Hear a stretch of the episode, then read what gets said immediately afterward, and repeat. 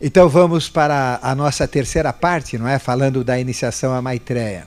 E nós estamos falando da, de toda a parte antropogenética do homem, ou da antropogênese, né? da formação do homem. E para entendermos quem é Maitreya, o que, que ele faz, como é que funciona, como que essa consciência entrou no jogo humano, uh, qual é a missão dele, o que, que nós somos, qual é a nossa realidade, e ter uma realidade dentro dos nossos próprios registros. Não é? Eu sempre falo para vocês que nós temos um ponto bem na ponta do coração chamado ponto Bindu, que tem todo esse registro histórico de tudo isso que eu estou passando para vocês. É só colocar a consciência dentro desse ponto quando a gente tiver esta capacidade ou quando nos levarem para esta experiência, né? Porque eu já entrei nessa experiência, mas fui levado, não é? Não fui eu que desenvolvi a capacidade eu acho que se encheram de mim, de tanto perguntar, né? de tanto querer saber, falou, então vem aqui, eu vou te mostrar. Né? Aí me mostraram. Mas eh, conta toda a nossa história, o que cada um tem, é o que todo mundo tem, que são os nossos arquétipos, os nossos conhecimentos. Né? Então é importante, nós já falamos da primeira parte, que foi a raça adâmica, falamos da segunda, que foi a hiperbórea, e falamos da terceira parte dela, não é? Nós dissemos que na primeira raça-mãe adâmica, nós tivemos o desenvolvimento do físico e recebemos o sentido da audição, não é isso? Na segunda, a reprodução era por paridade, não é? Mas os menores ficavam exatamente como eram. Eram os pedaços quebrados, não é isso? Depois, numa segunda experiência, que foi hiperbórea, ganhamos o segundo corpo, que foi o corpo vital, não é isso? Então, os menores que quebravam pela cissiparidade eh, cresciam, não é isso? E se igualavam à matriz que deu origem deles, não é? Como até hoje existe na natureza, determinados animais, determinadas células, quando são rompidas um agregado de células, perde-se uma parte dela, ela se reproduz, não é isso? então forma outra vez uh, o conteúdo inicial. Porque as células, elas têm uma inteligência dentro delas. Não é? Elas sabem exatamente o que tem que fazer, o que deve registrar. Então, as células do fígado sabem o que tem que fazer, as do coração também sabem o que deve fazer. As células das glândulas endócrinas sabem os hormônios que cada uma tem que produzir. Elas são inteligentes, não é? Então, a célula é a primeira parcela inteligente do homem. E de uma célula só, esta inteligência se multiplica em trilhões de células. De uma vira duas, vira quatro, vira oito, vira dezesseis. E à medida que vai dividindo, essa inteligência vai, ser vai sendo colocada nas células. E cada célula tem todo um conhecimento, toda uma sabedoria, toda uma finalidade, toda uma atividade, não é? E a inteligência que nós nem temos contato, nem sabemos que ela está dentro de nós, que é a inteligência que está dentro de nossas células, de nossa fisiologia, de nossa própria estrutura, não é? Então, na segunda fase, nós repetimos toda, todas as experiências do vegetal, não é isso? E ganhamos o segundo corpo, que foi o vital, e um segundo sentido, que é obviamente tinha que ser, porque passou a ter vida, sentir a vida é o tato. Né? E na terceira fase, é essa que nós já explicamos uma parte, nós ganhamos mais um outro corpo, que foi o corpo astral, não é isso? E nós temos apenas dois sentidos. Temos o sentido do tato, né, da segunda fase, o da audição da primeira. Estávamos então sendo preparados para ganhar o terceiro sentido, que é o sentido da visão. Né? Mas nós éramos cegos ao mundo físico, não enxergávamos nada do mundo físico, era totalmente apagado, totalmente inexistente, como da mesma maneira hoje nós não enxergamos o mundo espiritual. O mundo espiritual para nós é totalmente apagado, totalmente escuro, não é? porque nós não temos a visão espiritual, temos só a visão material, a visão física material. Hoje nós somos assim, mas naquela época chamada lemuriana era o contrário nós tínhamos a visão espiritual e não enxergávamos nada da visão física. E essa visão espiritual nós tínhamos através da pineal, ou epífise, é? que ficava fora, é? Ah, o cérebro não estava totalmente fechado, existia uma, uma abertura e a glândula pineal ficava aqui na frente, não é isso? E aí vem toda a história dos seres de um olho só, que na realidade não é de um olho só, são seres cuja, uh, cujo órgão de visão é a pineal. Né? Aí vem toda a história dos Uranos, não é isso? Dos Cíclopes, que se dividem em três: Uranos, uh, Cíclopes propriamente dito e Sicilianos, né? São três famílias de Cíclopes, que eram gigantescos. Lembro da última descrição que eu comecei a dar, né? Nós vamos re revitalizar essa última descrição, que foi a descrição quando nós uh, chegamos ao final do segundo módulo. Então, nós éramos sendo, nós estávamos sendo plasmados de um animal escolhido, não é isso? Nós éramos mais animais do que seres humanos, mas um animal predestinado para ser homem, mas ainda éramos animais. Então nós tínhamos união com os animais, nós conversávamos com os animais, porque os animais de uma mesma espécie conversam entre si através do instinto, né? Então a comunicação do animal está pelo instinto, é pela cheirada, é pelo gesto, é, pelo é pelo proceder, não é? é? a maneira como eles conversam. Então nós conversávamos com o animal, nós tínhamos o instinto, que era o melhor de todos, não é? porque nós éramos o melhor do animal, estávamos sendo preparados para, a partir de um momento, sermos hominais, não é isso? seres humanos. Isso aconteceu, não é? ia acontecer normalmente. Só que a nossa constituição física, nesse momento, né, que a gente chegou na história da evolução, no episódio do paraíso, né, então nessa fase eh, lemuriana, que começou há 71,7 milhões de anos atrás, ou 700 mil anos antes do Eoceno, não é? nós tivemos a separação dos sexos. E nós não éramos exatamente como nós somos hoje. Nós éramos muito diferentes do atual. Eu estava dando essa descrição quando nós terminamos, né? Então vou partir daqui para frente. Então, como é que nós éramos nessa fase chamada dioica, onde houve a separação dos sexos na humanidade? Nós éramos andrógenos, nós estávamos repetindo as experiências dos animais, as nossas formas eram animalescas, é isso? E uh, nós então tínhamos um tipo de animal que era específico, não tinha outro animal igual. Era um animal escolhido por Deus para virar homem, não é, é o que seria homem. Mas não tem nada a ver com a nossa constituição atual. Naquela época tudo era gigantesco, nessa época de 71,7 milhões de anos atrás. As árvores tinham 200 metros de altura, para você ter uma ideia, né? 200 metros. Os animais eram gigantescos. Nós tínhamos vários animais pré-históricos de 30 metros de altura. Alguns tinham até sete corações para poder bombear o sangue no alto daquela cabeça uh, imagine 30 metros de altura, não haja, haja coração para levar sangue lá em cima. Né? Então, realmente, tudo era grande, tudo era gigantesco, e nós também éramos, éramos gigantescos. A nossa estrutura tinha 4 metros 30 em média de altura, tinha maiores e menores, não é isso? mas em média 4 metros e 30, não é? Os nossos braços eram muito compridos, chegava até o chão, não é isso? E a gente andava como que um cavalete, assim, né? Os braços na frente, empurrava o corpo, aí ia andando assim, né? Como, como, como um quadrúpede, né? Mas com as mãos muito grandes e os pés mais curtos. E a cabeça enorme, né? Nós éramos totalmente arreganhados, a pele era toda aberta, arreganhada para os lados, não é isso?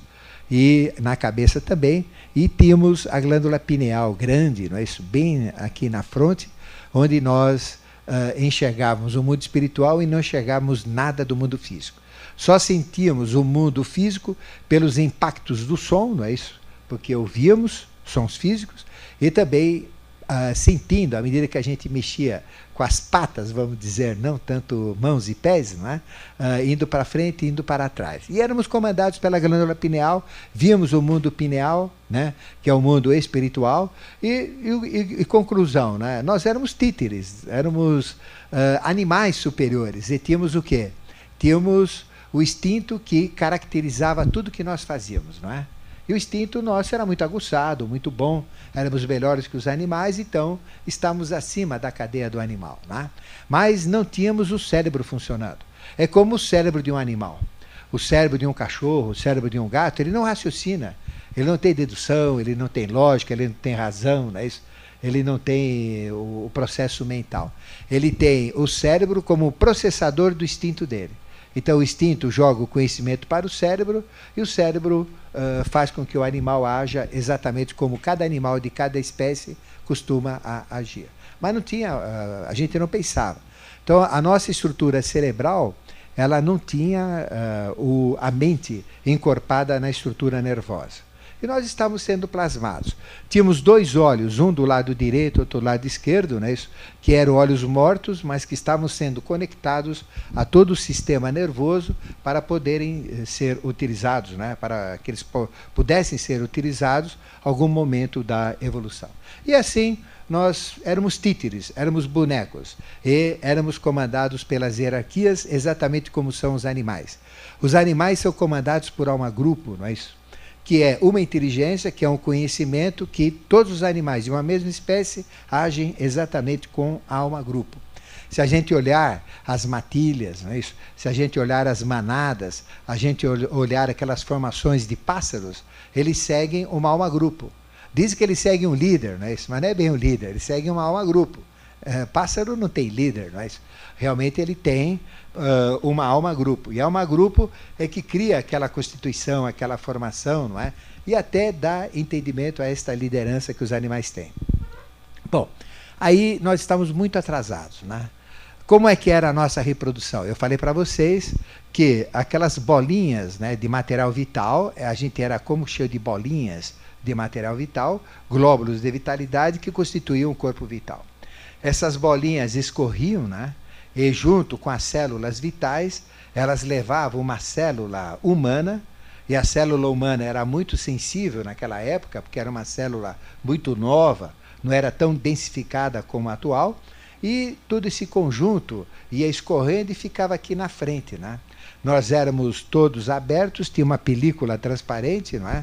E nós, então, víamos os órgãos internos da pessoa. Então, se olhava a pessoa, você via o estômago, via o intestino, via tudo isso daqui, né? Estava em formação. Via os pulmões, não é? Era, era aberto. Nós fomos fechados depois, né? E, e era reganhada a pele para poder fechar. Esse material vital que escorria, levando células muito tênues, humanas, né? Uh, iam chegando, ou do animal, que é homem, formava uma grande massa, um grande bolo, um grande ovo, né? bem no, debaixo do abdômen, né? bem debaixo da abertura uh, dessa pele arreganhada. E ficava aqui. Nós éramos andrógenos, nós tínhamos tanto o sêmen não é? quanto o óvulo, e o órgão andrógeno é exatamente igual ao que eu falei das abelhas para vocês na vez passada. Então, éramos assim. E aí a gente chegava no momento de dar luz, né, o que a gente fazia? Né? E caía aquela bola lá, caía toda assim, né? E depois daquela bola, não é? ia tendo a formação, não é? Extra corpórea, fora do, do, do lemure, não é? de um ser exatamente igual ao produtor. Então nós éramos, a gente se autorreproduzia pelo processo do androgenismo e éramos então nascidos do ovo. Então, veja, nós tivemos vários tipos de nascimento. Primeiro é a cissiparidade. As células vão se partindo, vão se separando, né? é cissiparidade. Depois elas vão unindo.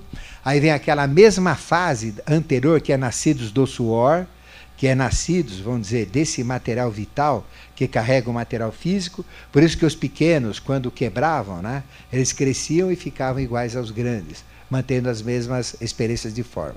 Então, na fase lemuriana, nós tivemos a cissiparidade celular, nós tivemos também os nascidos do exudato, e o exudato virou esse ovo né, que a gente jogou, que é o, o ovo exudato maior, que a gente jogava, e aí então foi a reprodução a partir do ovo. Então, nós nascemos também a partir do ovo, como nascem as galinhas, os patos e todos os animais, não é isso?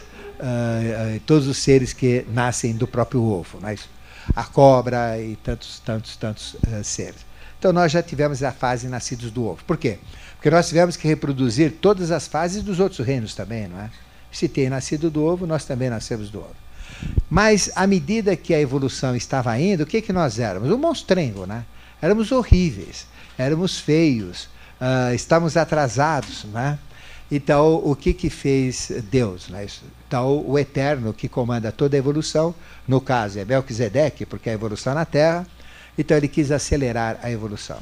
Então, além de acelerar a fase animal, que é a fase lemuriana, ele rompeu a fase animal em seus meados, né? em metade da raça lemuriana. Exatamente como a fase lunar também foi rompida, a fase lunar. Nós tivemos uma primeira fase, a primeira encarnação da Terra chamou-se Saturno, onde desenvolveu o plano mental e as experiências do mineral. A segunda fase evolutiva da Terra chamou-se Sol. Não é este Sol, é o Sol que existia na dimensão astral, que criou a dimensão astral, toda a dimensão astral, e fez todas as experiências vegetais. Uma terceira fase chama-se Lua. E a fase Lua, que foi a terceira encarnação da atual Terra, realmente criaram o plano vital, a dimensão da vida vital e desenvolveram o animal. Só que essa fase ficou incompleta. Ela parou pela metade. E é exatamente por isso que nós só vemos metade da Lua. Nós só vemos a parte da frente da Lua, que é um lado que mostra para nós. E a Lua gira em torno dela, ela dá uma volta em torno dela. Só que demora 27,8 dias. E o mesmo tempo que ela demora para dar a volta em torno dela, ela faz, ela demora para transladar em torno do Sol. Então, como ela, ela demora 27,8 dias para dar a volta em torno dela, que é o dia dela, e ela demora 27,8 dias para dar a volta em torno do Sol, a gente só vê uma face dela, não é? Como, por exemplo, o celular. Eu estou olhando o lado uh, da chamada do celular aqui, né? não as costas. Então, uh, a Lua dá uma volta em torno dela, assim, de 27,8 dias, que é a volta que eu estou dando no celular, né? Uma volta completa. Que é igual a que eu vou fazer agora. Eu estou dando uma volta completa, não é isso? Aí, ó, né? Então, eu fiz a mesma coisa que o dia da Lua, né? A hora que dá uma volta completa, é a mesma coisa que transladar em torno do, do Sol. Oito, desculpe, em torno da Terra. Então eu só vejo uma face da Lua, né? Por isso que eu só vejo uma face. A outra face é oculta, a face de trás nós não vemos, não é isso? Por isso que a Lua é polar. Por isso que a Lua tem a Lua boa e a Lua má. Não é isso? Então a Lua boa é a Selene, a Lua excelente, mas tem a Lua das trevas que é Hécate, né? A Lua sombria, que é Lilith, a Lua negra, né? Da, da, da ignorância, que é onde começou a mulher. A Lilith representa a mulher de Aba com cérebro zero quilômetros né? cérebro que nunca funcionou. E Samael representa o anjo, o homem diabo, com cérebro zero quilômetros também, que nunca foi utilizado. Né? Então veja, uh, nessa fase, uh, nós estamos uh, na fase mediana ou intermediária da lemuriana. Então, da mesma coisa que aconteceu cosmicamente quando foi feito o desenvolvimento do animal, o desenvolvimento do animal não foi completo né? na fase da Lua. Então, a Lua aqui também não é completa, porque se não foi completo lá, na sequência não vai ser completo também. Por isso que tudo que é Lua é incompleto, né? tudo que é Sol é completo. E a Lua se processa sempre pelas mudanças. A gente vê sempre, nunca a Lua cheia. É isso? A gente vê ou a Lua nova, que aparece durante o dia, ela nasce às seis da manhã e se coloca às seis da tarde, ou a gente vê a lua é, crescente, que ela nasce ao meio-dia, fica no topo do céu às seis da tarde e se põe à meia-noite. Ou a gente vê a lua cheia novamente, né? onde ela nasce às seis da tarde, é a lua noturna, fica no topo do céu meia-noite e se põe às seis da manhã. Ou a gente vê a quarto minguante, não é isso? A fase minguante, onde ela nasce exatamente à meia-noite, fica no topo do céu ao meio-dia e se coloca às seis da tarde. É isso? Então, uh, desculpe, uh, isso, ela nasce à meia-noite, fica no topo do céu às seis da manhã e se coloca meio-dia, tá certo? Então, esta é a lua crescente. Então, essa fase da lua incompleta é o que determina exatamente o que aconteceu na fase lunar. E como a Lemúria é a terceira fase, que é a fase lunar, ou seja, a primeira fase, chamada Adâmica, é uma fase de Saturno. A segunda fase, que nós chamamos, uh, onde nós tivemos o corpo hiperbóreo, não é? chama a fase do Sol. A terceira, que é a lemuriana, chama a fase Lua. A quarta chama a fase Terra, que é Atlante. E a quinta chama a fase Vênus. A nossa que estamos agora, é a fase de Vênus mesmo. Né? Então é a quinta fase. Então veja, tudo que aconteceu no passado na Lua se repercutiu também na própria terceira raça mãe. Então ela não foi completa. Por que, que ela não foi completa? Porque já não tinha sido antes. Eh, então o que, que fez Melquisedeque? Falou: olha, chega, desse jeito não dá. Estamos muito atrasados na evolução. Né? Vê se isso tem condição. Né? Isso não tem nem condição. E naquele momento nós fizemos besteira ainda nós fizemos o quê? Nós fizemos uma mutação genética. Como a gente podia se unir com os animais, então o homem se uniu com uma lontra. Existia uma lontra enorme, não é isso? De 5 metros de altura, maior do que nós até. Nós temos 4 metros e 30, com ancas largas, uma lontra, uh, mas muito apetitosa, não é isso? Pelo instinto dela. E dessa união do homem com a lontra nasceu o quê? O macaco. Então o homem nunca foi descendente do macaco, certo? Nunca. Macaco é animal, homem é hominal, não tem nada a ver. Mas do homem, da união do homem, daquilo que era o bicho que ia virar homem, com a lontra nasceu o quê? O macaco. Por isso que o macaco tem geneticamente praticamente os mesmos genes que o homem, não é? A diferença é pequena. Mas a pequena diferença, nessa diferença genética, tem os valores de ética, valores de moral, valores de bons costumes, que o macaco não tem, nunca vai ter e que nós sempre teremos. Né? Os valores espirituais. O macaco não tem. Tá? Então, na realidade, o homem nunca descendeu do macaco, mas é o macaco que descendeu do homem. Né? E nessa, justamente nessa fase, aí coçar a cabeça lá em cima, né, o nosso chefe, Melquisedeque, ou lá embaixo, tanto faz, falou: não dá. Eu tenho que acelerar esse processo. Mas está muito atrasado. Então não adianta acelerar uh, como homem propriamente dito no projeto original. Vamos trazer algo do futuro, né? fazer um saque para o futuro, vamos jogar um ciclo, dois ciclos para frente e trazer aqui. Aí acelera, não é? Aí eu consigo acelerar o processo. Aí vem a queda dos anjos. Então, o que, é a queda dos anjos? É um saque contra o futuro para completar a fase lunar, que não poderia ter continuidade, porque ela já foi incompleta antes, não tinha como completar, e aí então veio o saque contra o futuro, que é a queda dos anjos. E quando caíram os anjos, eles mudaram totalmente a nossa genética, mudaram totalmente o homem, o projeto do homem. E como é que foi essa mudança? É exatamente a grande transformação que ocorreu na fase lemuriana. Então, o que, aconteceu na fase lemuriana? Com a queda dos anjos, e o anjo que eu me refiro é o quinto anjo. E o quinto anjo é Lúcifer. Então, Lúcifer representa o quinto anjo, o anjo da beleza, o anjo da inteligência, o anjo mais esplendoroso de todos, de todas as hierarquias angélicas. Representa o máximo. Então eu faço, eu falo Ariel, Cassiel, Gabriel, Josiel, Burriel, é tudo El, né? Esse é o nome que a gente chama dos anjos. Pode chamar todos os 72 anjos da Cabala, Rahahel e todos os nomes que tem lá. Quem é o maior de todos os anjos? Pode chamar todos os anjos. É Lúcifer. Então não tem um anjo superior a Lúcifer. Porque ele representa o, o, o, o chefe de todas as hierarquias angélicas. Então não tem como. Não tem anjo maior que Lúcifer. É o maior de todos. É um negócio que é chocante a gente falar isso. Mas caramba, Lúcifer é o maior anjo, não tem anjo maior que ele. Mas e o Gabriel? É inferior a Lúcifer. A Samael. Samael é animal, é hoje animal, é o terceiro. Nenhum, não tem um anjo maior do que ele, não é? Ah, mas espera aí. E Micael? Micael não é anjo. aí que vem o negócio, né? Então a gente chama arcanjo Micael, né? mas na realidade ele é semideus, é sexta hierarquia. Ele não é anjo, é acima de anjo, é sexta, é sexta hierarquia. Né? Então ele é, ele tem o aspecto, o verdadeiro Micael é sexta hierarquia.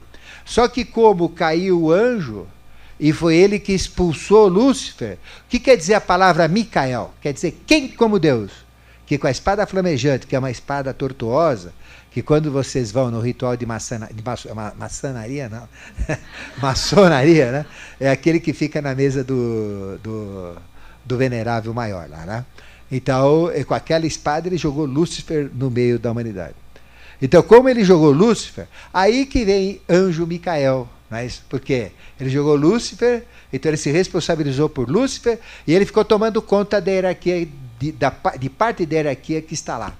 Mas na realidade, Micael não é anjo, ele é semideus. Só que ele teve que assumir a figura de Lúcifer. Porque o que, que aconteceu com Lúcifer, o maior de todos os anjos? Ele foi expulso do céu, né, do, das falanges celestes. Quando eu falo expulso do céu, é espiritual, não é lá de cima, né? Da dimensão espiritual para cair no meio da humanidade. Para quê? Para acelerar o processo evolutivo. Então, quanta, quanto de Lúcifer que veio? Veio um terço de Lúcifer. Ele mais um terço. Então, dentro do padrão no, uh, angélico, espiritual, é terceira potência sempre, né? Então a gente fala mil, é sempre mil quando a gente fala anjo, né? Dez, cem, mil, né? Então anjo é mil. Anjo então é trino. Então, contando mil, saiu um, que é o maior, né? Ficaram quantos? 999. Aí o que que fez Lúcifer? Trouxe consigo 333. Ficaram quantos lá? 666. Esses 666 que ficaram lá ficaram sob o comando de quem? De quem expulsou. Porque eles ficaram sem chefes. Todas as hierarquias angélicas não tiveram mais chefe, gente. Perderam o chefe. E quem passou a ser o chefe deles? Micael. Aí vem Micael, anjo. Mas Micael não é anjo, ele assumiu a figura de anjo. Ele é mais que anjo, então ele rebaixou também. Ele é mais que anjo. Então não tem anjo superior a Lúcifer. Agora, Micael é superior a Lúcifer? Lógico, porque foi ele que jogou Lúcifer, né? Mas foi ele que veio buscá-lo também, né? Ele jogou e veio buscá-lo. Então veja, uh, Micael representa um sexto princípio, semideus, que assumiu a postura de Lúcifer. Cuidou, continuou cuidando de todo o sexto sistema, não é isso? Que é o de semideuses, que são superiores aos anjos, e aí cuidou também dos anjos. Então ele se rebaixou aí, né?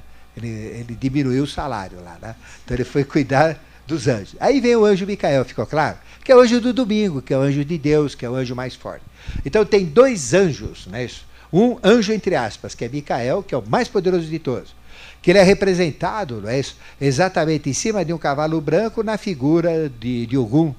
Ele é representado como São Jorge, ele é representado como Perseu, não é isso? Uh, uh, na busca de Andrômeda, de, de, lutando contra o dragão. E o dragão é Lúcifer. Então, todo, todo aquele esquema de, de São Miguel, né, isso, que é o nome dele também, né? Micael ou Miguel, aqui chama Miguel, ou Micael.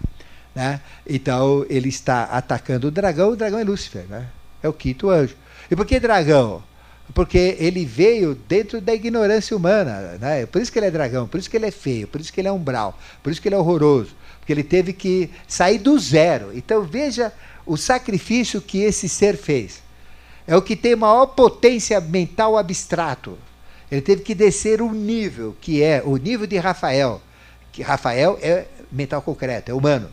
É o, é o anjo mais humano, é o anjo mais uh, humano possível, é Rafael. O anjo mesmo, não é isso? Que não é humano, que é, que é superior ao humano, é Lúcifer. E que é superior a Lúcifer, que é um sexto princípio, né? que é a intuição, né? é Micael e que é o terceiro princípio, que o animal é Samael, não é isso? Bom, então aí esses anjos são os importantes para nós, não é isso?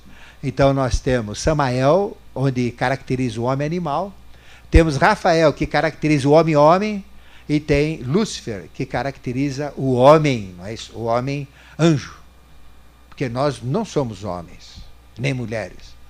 É, nós temos capacidade e destino para sermos anjos feitos homens, não é isso? Exatamente como Jesus. Ele permitiu que nós ultrapassássemos. Porque se caiu uma quinta e se misturou com a humanidade, é lógico que eu vou ser membro daquela quinta. Isso é evidente. Mas... Então, o que todo o plano do homem acabou. Foi ultrapassado. Nós ganhamos muito mais. Então, aqueles poderes que Jesus tinha e que ele executou não são poderes humanos. Nenhum homem pode fazer aquilo. Só um anjo faz. E ele é anjo e por semelhança, se nós formos iguais a ele, nós faremos as mesmas coisas. Então veja, nós estamos atrasados na evolução em meados da fase lemuriana, 71,7 milhões de anos atrás. Aí, como a lua, cadeia lunar do animal não foi completa, a do animal também não ia ser completa, e como é que seria esse homem então? Complicado. Então o Rafael não tinha cabeça para resolver isso. Aí foram chamar quem? Chamaram uma hierarquia acima, que foi Lúcifer. Aí vem a queda de Lúcifer na matéria. Ficou claro por que ele caiu? Para acelerar o processo e para resolver esse impasse, porque não tinha a experiência animal completa, então ia ser um homem completo. Já estava atrasado, ia ser um homem completo, então não dá. Então, além de completar o homem, vamos até ultrapassar o limite do homem, não é? Ao nível angélico. Foi isso que fizeram. E aí nós ganhamos muito. Então a fase lemuriana foi a fase de maior transformação que houve, acredito eu, no universo até hoje pelos conhecimentos ocultistas. Eu não posso afirmar porque o universo é muito grande, né? Porque foi uma transformação muito grande mesmo. E aí cai Lúcifer.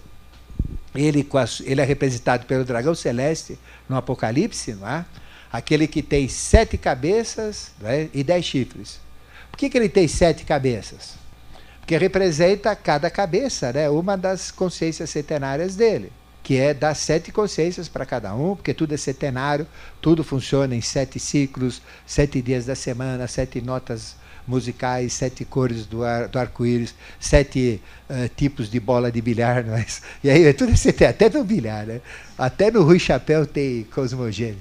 Então, veja, uh, realmente é um processo seterário. Né? E aí ele tem dez diademas, que é o itinerário de evolução, né? que são as dez pedras na cabeça dele. Né? Então, esse é, é besta. Então, caíram quanto? Lúcifer mais 333. Então, Lúcifer é o poderoso. É o anjo mais poderoso que tem. Não tem anjo superior a Lúcifer. É isso. E sabem quem é Lúcifer? Quem foram Lúciferes? Lúcifer mesmo, figura de Lúcifer.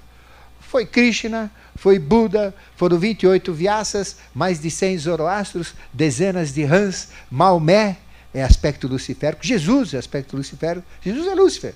Tanto é que no Apocalipse que ele falou, boca ao ouvido, para João, ele diz: Eu sou a estrela da manhã. O que é a estrela da manhã? É Vênus. E Vênus é quinta hierarquia, é Lúcifer. Né? Bom, então Jesus representa o que? O Lúcifer. Mas não o Lúcifer ignorância que caiu, o Lúcifer primata que caiu no animal, não é isso? Que é Lilith, a, a mulher de a, a animal diaba, terrível. Samael, que é o homem diabo, Cérebro zero quilômetros, burro para diabo. Não tem mente, é só animal. É, é o melhor do animal, mas é o pior do homem, é zero homem, é 100% animal, né? E Lilith também é 100% animal, é uma fêmea. O dele é hormônio, é morder, sabe? É uma bicha mesmo, sabe? Bicha no sentido de animal, né? E, e a pior das mulheres. Não tem mulher pior do que Lilith, não tem homem pior do que Samael. Por isso que eles são considerados como os diabos, né? opositores do homem. Mas não são opositores, porque eles caíram para serem o receptáculo da consciência, né? ganhar consciência gradativamente e passar para os homens. Então isso mudou totalmente o projeto. Então o projeto humano parou ali, não foi para frente. E aquele bicho feio que a gente seria, com certeza, foi mudado. Aí a nossa genética é diferente, hoje somos mais engraçadinhos, né? somos mais bonitinhos. Por quê? Porque caiu a hierarquia. Né? Então, Lúcifer, quando caiu com essa hierarquia, essa hierarquia era andrógena, então ele caiu com 333. Mas quando essa hierarquia caiu, ela já caiu para mudar o processo. Ou seja, fazer o projeto original, que ainda estava atrasado, que é a separação dos sexos. Então, há 71,7 milhões de anos atrás, tivemos então a separação dioica, onde uh, o sexo ele é diferente em duas espécies de um mesmo, de uma, de, em dois uh, uh, representantes de uma mesma espécie, não é? Então, o sexo, os órgãos sexuais do homem e os órgãos sexuais da mulher, das mulheres são órgãos complementares, não é isso?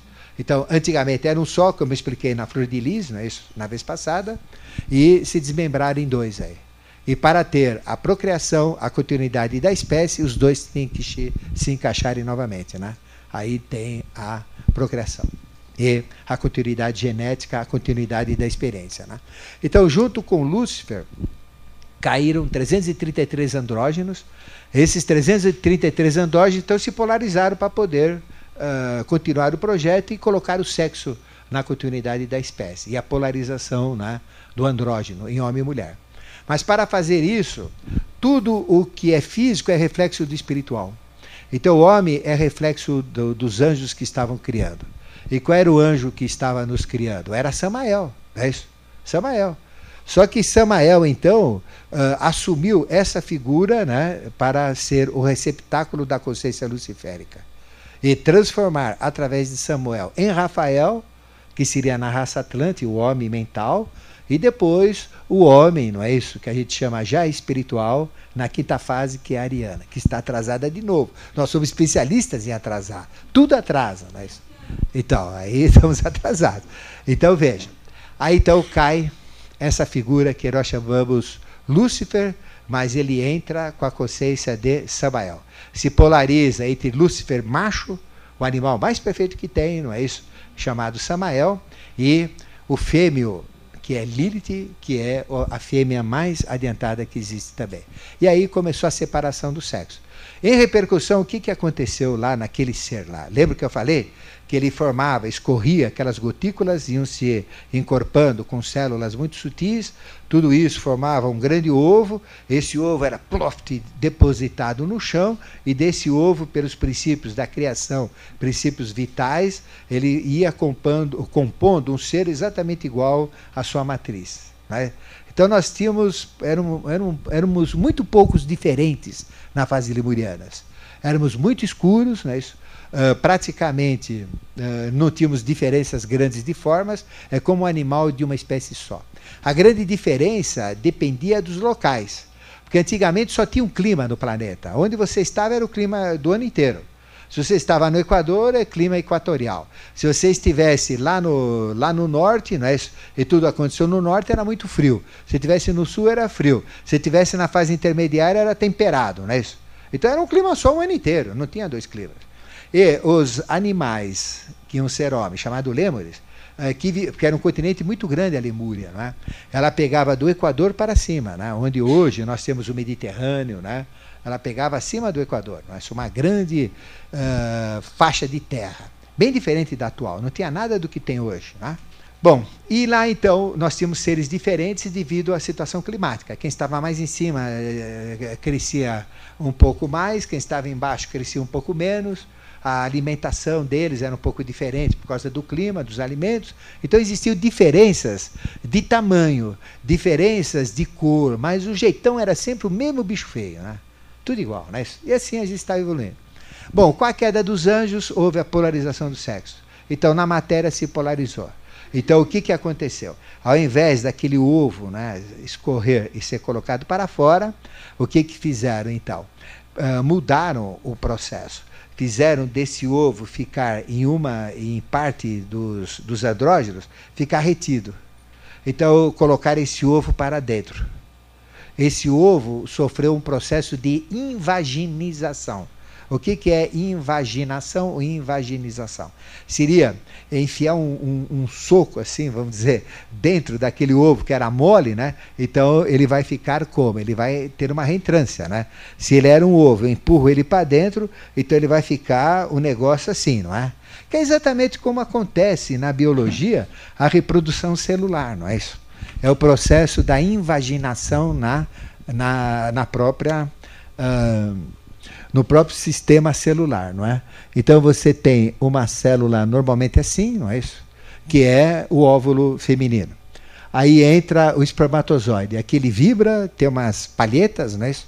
E na, na vibração do óvulo, porque tudo é vibração, o óvulo vibra, é, um, é uma vibração fantástica que o óvulo tem. Então tem um espermatozoide que tem um rabinho, e o rabinho vibra. Então, se o rabinho vibrar na mesma vibração do óvulo, do óvulo, ele entra. Se não vibrar, ele não entra. Pode ter um montão, mas tem que ter a mesma. E se tiver dois com a mesma vibração, entram dois. Aí nasce dois iguais. Né? Aliás, dois diferentes dentro de um mesmo, de um mesmo óvulo, né? que são gêmeos diferentes dentro do óvulo. Então ele entra. Aí entra, aqui está o espermatozoide, né? Caim matou Abel, espermatozoide. Né? Aí vem o espermatozoide. Ele entra, então ele fecunda o óvulo, ele fica aí. É a primeira célula nossa. Não é isso? Então o espermatozoide lá dentro do óvulo, não é? Então o óvulo está fecundado. Aí tem o princípio masculino, o princípio feminino, você tem o princípio geratriz, gerador, que é o óvulo, e você tem os valores, não é isso? Dentro dessa espiral cósmica que é o espermatozoide, aí você tem o DNA, né? Certo? O registro humano. Então, a célula tem o nosso DNA. A coisa mais inteligente é a célula quando está fecundada. Tem tudo do ser humano. Então, todo ser humano, que é constituído de trilhões de células, cada célula do ser humano, célula que é o neurônio, célula que é do fígado, célula que é uh, das nádegas, da unha, do coração, do cabelo, né, do pâncreas, do, seja lá do que for, não é? Todas elas estão aqui e elas vão colocando a sabedoria né, à medida que vão se reproduzindo. Então as células do fígado vão formar o fígado. A célula, elas se reproduzem células do fígado. Então essa célula se desmembra em vários tipos celulares, em razões centenárias. E aí vai eh, para você, para vocês entenderem a genética humana, né? Então, elas se subdividem em células centenárias e elas vão tendo constituições e formações, cada uma é inteligente, vai criando, agregando, distribuindo, e vai formando os órgãos, vai formando a estrutura como nós somos, né? de uma célula só. Ela se multiplica em trilhões de células e a gente vai sendo criado. Mas a primeira divisão, então, desta célula, ela se divide em duas, depois ela se divide em quatro, oito, dezesseis, trinta e dois, até formar trilhões. Né? Mas chega um momento que nós temos coisas externas e temos coisas internas, concorda? Então nós temos uma membrana interna onde nós, eh, que separa os órgãos internos do que externo. Então, para ter o interno e o externo, essa célula chega um momento que ela sofre uma invaginação, né? Uma invaginização. Ela faz assim, a célula. Tá? Então as partes internas vão estar aqui as partes externas vão estar fora. Então, todas as células externas vão me dar as minhas características externas, exteriores. Todas as partes internas vão me dar as minhas características interiores. E aí vem toda a formação celular interna, toda a formação celular externa. Então, o ovo era assim que funcionava, mas só que era fora de nós. Era exatamente o que acontece no útero de uma mulher hoje. Só que ao, a, naquela época acontecia fora do útero. E só saía um mesmo o ser andrógeno, tudo igual, andrógeno, ficou claro? Não, não formava duas espécies. Quando houve a invaginação, invaginação parte dos lêmures tiveram este processo interiorizado. Então aquela bola, em vez de ser pluft jogada, ela ficou para dentro. Então ela foi fechada e foi feita essa invaginação exatamente para determinar o externo e interno, que virou então o útero da mulher, não é? Isso em essência. Aquele material eh, que era colocado fora era material vital, é isso? Então, isso virou a placenta. Então, uh, a invaginação, uh, ela tirou todo o material vital da periferia, que era externo, jogou para dentro. Então, aqui formou aquilo que a gente chama de placenta, não é isso? Que é o alimento uh, de, de, sustentação da formação. A gente nasce dentro da água, não é isso? Que é o processo, porque se não estoura a bolsa, não é isso? Uh, porque às vezes quem estoura a bolsa é trombadinha, né? Isso, mas quando eu falo antes da gente engravidar, tem que estourar a bolsa. Estourou a bolsa, estourou, então vê logo. Né? Então estourou a bolsa. Estourou a bolsa, o que, que é? É todo esse líquido, né? Isso que tem lá dentro, que está nos sustentando, onde tem uh, todo o nosso processo de transformação, que é o meio que a gente troca a vida, que respira, que joga toxinas e tudo isso. Né? Bom, então aquele material vital que era externo, que isso uh, nos peixes é a escama. Então a escama é esse corpo vital que o peixe tinha que virou escama. Né? Então por isso que uh, as religiões e, e, os, e os hebreus, principalmente o patriarca dos hebreus, que foi Abraão, e também toda a linha hebraica, principalmente Moisés, ele dizia para nunca comer peixe de couro. Porque peixe de couro, né, ele tem menos uh, vida, não é? Tem menos, eh, tem, menos saúde do que peixe de escama. Porque peixe de, peixe de escama tem muito mais vida, muito mais vitalidade, que está aqui. É o sashimi, não é isso? Eu vou fazer sashimi de tubarão, não é muito bom fazer. Não é adequado, não é saudável, né? Tenho que fazer sashimi de peixe de escama, né? Acho que é assim que se faz, mas pelo menos o que a gente conhece, né? Então tem mais vida. Então aquele material vital, ele passou para dentro, virou a placenta. E os maiores mistérios da medicina estão na placenta. Porque a placenta, ela cura. Não existe curador melhor do que a placenta. Inclusive, nós temos até revelações que o nosso mestre fez, que o homem vai descobrir ainda os valores da placenta. Está, estão falando na mídia hoje. Né? Porque a gente pode usar a placenta, a placenta né? em experiências com células tronco, podemos usar umbigo, podemos usar a medula. Não devemos usar células vivas de reprodução, como óvulo e espermatozoides. Né? Isso não. É, não podemos usar porque isso gera problemas genéticos. Que o homem não tem conhecimento e vai fazer besteira, como nós já fizemos, eu vou falar quando falar da Atlântida sobre isso. Uh, o material vital externo que escorria, né, que é o exudato, virou interno, que é o líquido né, que fica dentro uh, quando a mulher engravida e que, que é o meio onde é criado, a, onde nós somos criados, e a placenta, é isso? Certo? Que é o alimento, a vida. Então a placenta é a vida, mantém aquilo vivo. Então, da mesma maneira que a placenta era o externo quando era jogado para fora, a placenta agora lá dentro, né? É o externo em volta do que está sendo criado dentro do útero da mulher, que é o, fe o feto. Ficou claro aqui? Então, esse processo celular chama-se invaginação. Isso acontece, isso é normal. E é, cria os órgãos internos e os externos. Chama-se invaginação. Isso aconteceu então. E a própria a própria uh, vagina da mulher né, uh, representa o quê? Porque a vagina não é órgão sexual. A vagina o que, que é? é órgão de reprodução né, da mulher, não é órgão sexual. Né? Uh, o, o, órgão sexual da mulher são o que? São os ovários e o clítoris. São os órgãos sexuais da mulher. Né? A vagina não é órgão de reprodução. Só que, como tudo se compõe, não é? Então, existe a, a cavidade vaginal, não é isso? Que é utilizada dentro da sexual também. Mas não tem problema nenhum. É apenas um complemento para uh, melhorar o processo. Até aqui está claro, né? Bom, então o que, que aconteceu? Aquilo que era jogado para fora começou a ficar interno. Houve a invaginação, não é isso? Já para permitir o externo entrar no interno, então isto foi colocado e deu origem, não é, à vulva, né, e aos órgãos sexuais que tinham o formato da flor de lis e eles foram interiorizados como clítoris e depois os ovários. Né? E aí vem a reprodução. Então a gente já tem uma parte preparada em cima disso para dar continuidade, que é o aspecto da mulher. Não é isso? E aí então, quando uh, o óvulo é colocado na cavidade abdominal, o óvulo é jogado aqui, imagina aqui que é o útero da mulher. Né? Então ele é jogado na cavidade abdominal. Então as trompas de Eustáquio captam né, o óvulo e pela trompa de Eustáquio o óvulo vem e cai aqui dentro da cavidade vaginal. E se tiver um espermatozoide naquela cavidade, não é isso, onde vai criar um novo ser, não é isso? Então o que acontece? Ele é fecundado. Se houver, não é, aderência, se houver vibração adequada. E a mulher engravida, porque ela tem o óvulo aqui dentro, ela tem o espermatozoide aqui dentro, pego da cavidade abdominal pela trompa de Eustáquio, leva lá para dentro, pronto, engravidou. Aí vem toda essa célula que era feita externamente, é feita internamente, né? com muito mais tecnologia, com muito mais perfeição. Então, tudo que acontecia externamente no andrógeno acontece internamente na mulher. Exatamente igual.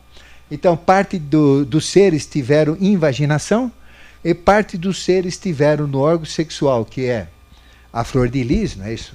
Vocês tiveram, né? Eu já falei do, da, da, flor de lis, falei?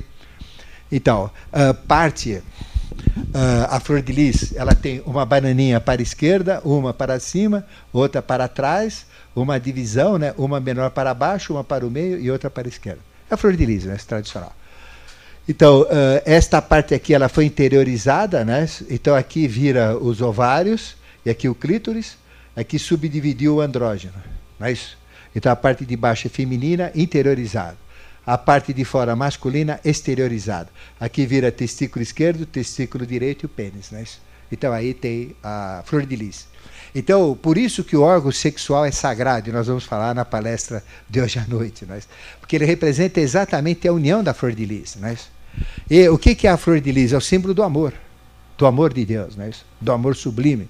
Então, veja, uh, aqui nós temos, então, no animal, esta separação para, na união, buscarmos o amor.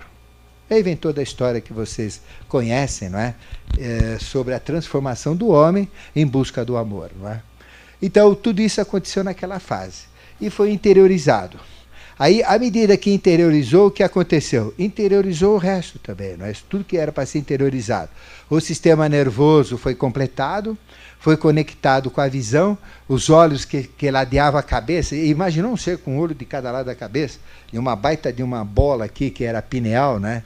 É, que captava, é, e que não. E, e, que era um bicho daquele jeito que eu, que eu descrevi para vocês. Então o que acontece então? Ele foi fechado, né? Foi fechado. A pineal foi interiorizada. Ela foi gradativamente sendo empurrada para o centro geográfico, o centro da cabeça. Ela fica bem uh, no, no, meio da massa uh, do, da cabeça, não é isso? debaixo do cérebro. É a pineal. A outra glândula correspondente fica atrás do céu da boca, né? E na altura do nariz, debaixo da pineal, que é pituitário epífise, né? A pineal produz melatonina, que é o hormônio espiritual que permite levar o homem a Deus, não é isso? E a pituitária produz sete tipos de hormônios, porque ela é setenária, que equilibra todas as glândulas. Então veja, aí a, a visão espiritual, isso tudo é queda dos anjos, né? Ela foi interiorizada. Então deixou, ficamos cegos espirituais. Foi fechada. Fechou a pineal, acabou. E ainda ela foi minimizada, ela foi compactada e ganhamos os olhos físicos. Aí vem o sentido da visão, porque a visão veio para frente, houve a conexão nervosa e passamos a enxergar o mundo físico. Isso corresponde à expulsão do paraíso, onde a gente vivia com os deuses, passamos a viver sem os deuses. Não, é enxergamos mais o mundo divino. Tudo funcionava, tudo deixou de funcionar. Uh, nós éramos animais, passamos a ser homens. É nós ganhamos o cérebro agora. O cérebro foi conectado também, porque foi a dádiva da queda dos anjos é o comer da árvore do fruto proibido do bem e do mal, né? árvore do paraíso. Por que, que chama árvore do conhecimento? É porque a árvore que é a mente, que é o fruto dela, que permite ter o conhecimento. E o fruto era uma figueira. Por quê? Por que, que era figueira? Porque quem usou primeiramente não foi o homem, foi a mulher. Então a mulher começou a pensar antes do que o homem, só que até agora não aprendeu. Né? E o homem também não, mas está mais na frente da mulher. Né? O homem ultrapassou. Então a mulher começou a pensar e se sentiu diferente. E já pensando, o primeiro pensamento dela foi uh, querer o quê? Que Adão fizesse. Né? Então, qual foi o primeiro pensamento feminino?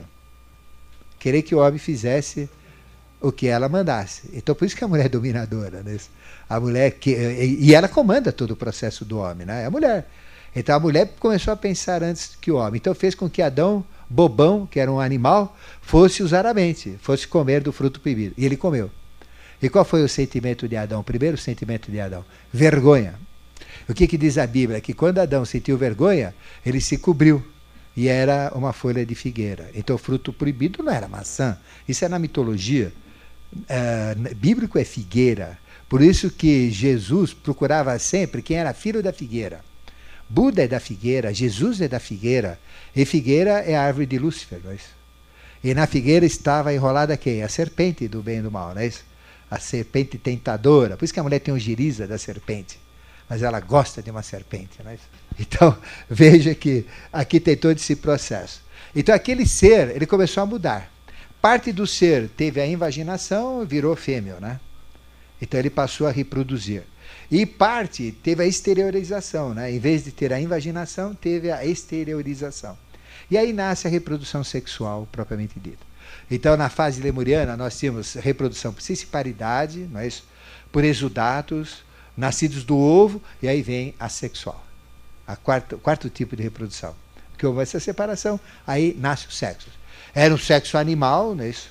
um sexo bestial, e nós então começamos a ter o sexo, a sentir prazer pelo sexo. E começamos a sentir prazer em comer também, não é isso?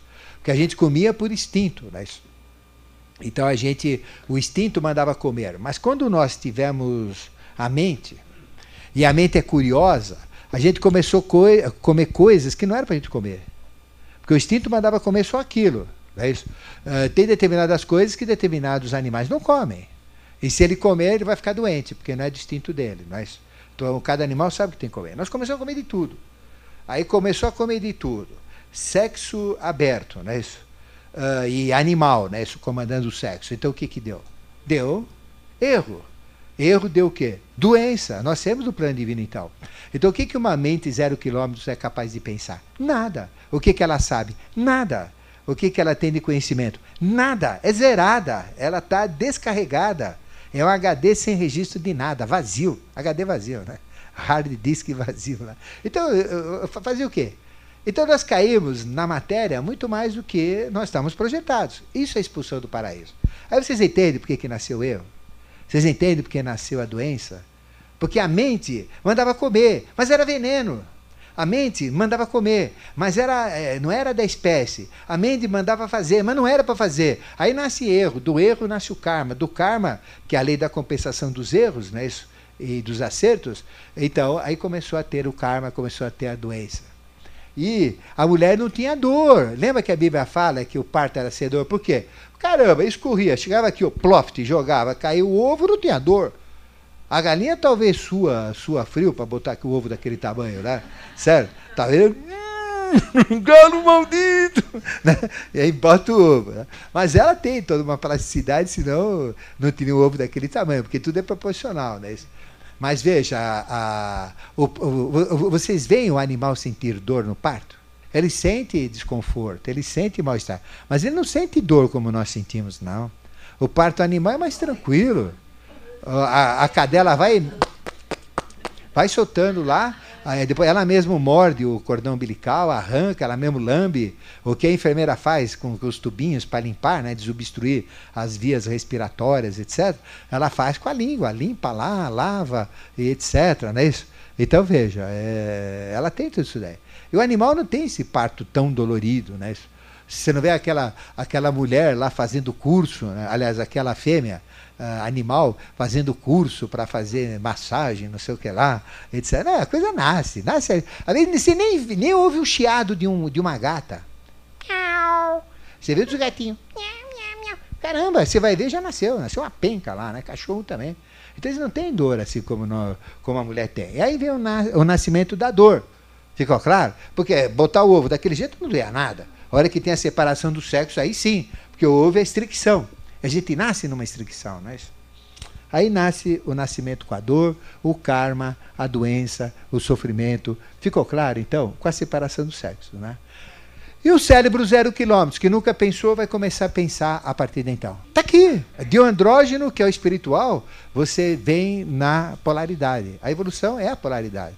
A polaridade é o meio da evolução. Enquanto você não é polar, como assim não tem evolução dor? Sim, sim, é da ignorância. Sempre começa na dor, sempre começa na ignorância, sempre começa nas trevas, sempre começa do lado ruim. Por quê? Porque uh, a evolução é você sair das trevas em busca da luz, você sair do erro em busca do acerto, da ignorância em busca da sabedoria, de espécies inferiores para espécies superiores. Isso é evoluir. Evoluir é você aumentar o nível concepcional. Sim, acelerou, acelerou. Porque estava atrasado, não saía daquilo. Estava também fechado, porque o ciclo lunar já na Lua foi parado. Então não tinha como continuar. Tem que fazer o saque contra o futuro mesmo. E o, a quarta consciência não tinha como fazer, porque a terceira não tinha o que passar. Aí trouxe a quinta, que é maior, para poder compensar aquilo que a quarta não conseguiria. Então, uh, o fato de cair o anjo no meio da humanidade é evolução. Veja, hoje eu não vou ser humano. Eu, quando terminar meu ciclo na Terra, eu não sou homem. Eu vou ser anjo, gente. Vocês não vão ser homens ou mulheres. Vocês vão ser anjas ou anjos. Isso é evolução. Eu estou subindo uh, dois níveis. Dois níveis. Né? Eu estou chegando a anjo. Isso não é evolução? Lógico que é evolução. Evolução, veja, imagina uh, uma, uma célula. Vamos falar da primeira, adâmica, é, era a ameba. A ameba era o padrão. E a ameba é super inteligente. Né? Então, uma estrutura amebática ela se multiplica em duas, quatro, oito, dezesseis. Isso tudo é cissiparidade. A cissiparidade está aqui nessa reprodução. De um vira dois, vira quatro, está aqui. A evolução é acumulativa. Ela não é eu faço uma coisa e depois faço uma melhor. Não. Tudo que você fez é usado, tudo que você fez é encorpado, tudo que você fez faz parte da evolução. Então ela vai agregando valores, vai agregando experiência. Então o fato de sermos expulsos não é evolução, Imagine, nós éramos animais, passamos a ter uma mente. O animal não tem mente, animal não raciocina, animal não pensa, não existe animal pensador. Não existe isso aí, né? Animal não pensa, não raciocina, não tem lógica. Animal tem instinto. Não, mas é uma visão espiritual. Mas isso é ruim. Ou seja, isso é lógico que é ruim. Porque a, a gente tinha consciência a, real da vida, da evolução, não tínhamos. A gente viu o mundo espiritual como reflexo do mundo físico. É isso, não serve disso. Então não tinha valor nenhum. Porque uh, o que, que eu tinha de evolução? Né? O que eu percebia do espiritual. Mas o espiritual, ele me dava evolução até onde eu era, animal, tudo aquele atraso lá. Eu não via coisas do futuro, eu não via coisas melhores. Hoje não. Hoje eu sou livre, eu tenho uma mente a partir desse momento. Que eu posso enxergar coisas do futuro, eu posso extrair a sabedoria que está nas coisas, eu posso associar, eu posso crescer, eu posso evoluir, não é isso? Eu posso até ultrapassar os meus limites, não é isso? E isso é evolução. Naquela época é impossível. Eu não pensava. Eu era simplesmente um animal melhor que os outros que ia ser homem. Então era muito mais atrasado. Por isso, por isso e por isso que clarividência não é sinal nenhum de evolução. Eu não conheci um clarividente, um até hoje, aliás, conheci. Mas tirando isso daí, porque esse é iniciado, né? Tirando isso daí, porque esse é iniciado. Mas clarividente normal, né? Isso que a gente vê por aí, não conheci um até hoje, não é isso? Que entendesse as coisas, que pudesse falar qualquer coisa. E qual é a vantagem de ser clarividente? Vaca é clarividente, cachorro é clarividente, rato é clarividente. A clarividência não é evolução, é atraso. Agora, à medida que eu vou crescendo a minha mente, que eu vou tendo capacidade de entender até a própria clarividência e interferir na clarividência, aí sim. Eu conheço pessoas clarividentes. Ele chega, ah, eu estou vendo um facho aqui. Você está com uma energia cruzada assim. Você, mas peraí, mas eu, isso, vai, Explica, detalhe isso aí. Como a gente está detalhando agora. Sai nada. Você vê, com todo respeito à mãe de Ná, né? Ela é clarividente? É, ela não é vigarista, né? Mas ela não entende nada. Então, por isso que falha, porque ela não conhece a clarividência, ela não entende a clarividência, não sabe o que a clarividência está mostrando. Então, como é que ela vai acertar? Ela não é clarividente? É. Mas ela acerta? Não. Às vezes ela acerta. Por que ela não acerta? Porque ela não sabe o que é clarividência, não sabe o que ela está dizendo, não sabe como é que funciona. Então, clarividência não é sinal de evolução. O fato de eu ver os anjos, de eu estar vendo o mundo espiritual, não é, não é evolução. Qualquer bebê, quando nasce, vê o mundo espiritual e ele está evoluído, nem aprendeu nada na vida. Os registros dele são, são simples, não tem nada nessa personalidade. Né? Ele vai agregar com o passado dele, isso sim. Mas quando o bebê nasce, não sente nem dor. Ele está nessa fase animal ainda. Ele está na fase. É, é, ele não existe. Então não teve. Ele vai ter evolução quando aprender. Ficou claro? Então, evolução é, é agregar valores. Né? Então aqui agregou muito. Veja, a reprodução sexual é muito mais avançada do que eu chegar e pluf, botar um. Primeiro que você é tudo igual. Estava atrasado já. Isso é um dos atrasos. A hora que teve a reprodução sexual, não. Aí começou a ter diferenças. Porque ah, aqueles de uma região se misturaram com da região de baixo, aí começou a ter as raças que a gente conhece, as misturas, as variações, miscigenação. Né? Então é uma evolução. Bom, então aquilo que era exteriorizado passou a ser interiorizado. Né? E no homem foi exteriorizado. Então o que, que aconteceu aqui? Houve uma separação do andrógeno. Então, na realidade, o que, que nós somos? Metade. Nós não somos inteiros. Né? Então, nós temos uma parte em nós e uma parte fora de nós. Não é isso? Então, na realidade, nós somos metade de alguma coisa. Agora vocês vão entender por que, que nós nascemos homem e nós nascemos mulher. Porque se eu sou uma metade, eu não sei se eu comecei como macho ou como fêmea, né? Mas todos nós ou começamos ou como macho ou como fêmea. Então tem uma parte de nós que ela é, que ela é geratriz e a outra é, é geradora, né? Então tem uma que é o receptáculo da evolução, que é o aspecto fêmeo, e outro que é o que faz a evolução acontecer com o aspecto macho. Eu não sei se eu sou macho ou fêmea, ninguém sabe, é muito difícil saber. Mas tem uma metade minha por aí que está rodando por aí, que é a nossa alma gêmea, como a gente fala. Então, quantas almas gêmeas existem? Uma, uma e uma só, que é a minha metade, não é isso? Uma só. Então, veja, por isso que eu não posso encontrá-la. Por quê? Ela pode estar homem, pode estar mulher. Por que, que eu troco de sexo? Porque eu tenho que viver os dois lados, porque eu sou uma metade. Eu não tenho órgão sexual feminino. Né? Meu órgão sexual é masculino. A mulher não tem órgão sexual masculino, tem órgão sexual feminino. Então, veja, a hora a gente é, está de um, de um lado, a hora está do outro. Mas existem seres que às vezes nascem hermafroditos. Tem os dois órgãos sexuais. Às vezes incompleto. Aí não tem como, né? Esses dois incompletos, aí complica, né? Aí realmente não tem nada. Ele tem duas, dois nada, não é? Então, dois nada dá nada e meio, né? Então, tu tem o que fazer. Mas às vezes tem um que tem o órgão sexual mais completo, é, masculino, o feminino mais atrofiado. Então, parte para o masculino. Às vezes, ao contrário, o feminino leva mais jeito, o masculino está mais atrofiado. Hermafrodito tem os dois órgãos sexuais, é físico isso, né? Isso é muito comum, já conheci muitos hermafroditos, né? Que tem os dois órgãos sexuais. Tem que, ter, tem que optar por um. Então, o que é o, hermafrodita? É uma fase intermediária em busca do androgenismo. Nós vamos voltar a ter o órgão sexual daquele jeito, né? A ter uma reprodução. Só que evoluída agora. Bem diferente daquela época, né? Com consciência, com sabedoria e com tudo mais. Por que que na iniciação a gente faz a iniciação e a clarividência a gente chama de acidente de percurso? Porque se ela acontecer, vai ser excelente. Eu sou clarividente. Só que eu não uso a clarividência. Eu vou usar para quê? É, então, é, eu estou pouco importando se eu sou clarividente ou não. Se ela se manifesta, eu sou. Se ela se manifesta, se ela não se manifesta, eu não sou. Então, que cadê ser clarividente? Para ganhar consulta na Rádio Mundial, para consultar valores materiais, para saber se o marido vai voltar, se vai arrumar emprego. Mas que cáspita isso daí serve? Para nada. Ele, falando do dom, né, isso. Isso é coisa humana, é coisa corriqueira. Que existe um monte de maneiras de a gente resolver isso, sem precisar usar clarividência. Né? É fácil. Quer saber se vai arrumar um homem? Vai na busca dele. Classifica que homem que quer, que mulher que quer. É, quilo, tamanho, tem de tudo. Que é o quê? Que é japonesa, loira, mulata, branca, ruiva, pequena, alta, gorda, magra. Escolhe e vai. Que é empresário, vai paquerar na Fiesp. Vai onde? Vai lá. Né? Então, eu não tenho que ficar esperando. Não é o destino que vai fazer. Nós é que temos que buscar. Eu quero mudar de emprego. Não é o anjo que vai fazer, não é a clarividência que vai determinar. Eu vou pegar e vou buscar emprego, onde tem mais emprego, que é no contato pessoal, né? Isso. Vai todo mundo no Estadão. Lá no Estadão tem o quê?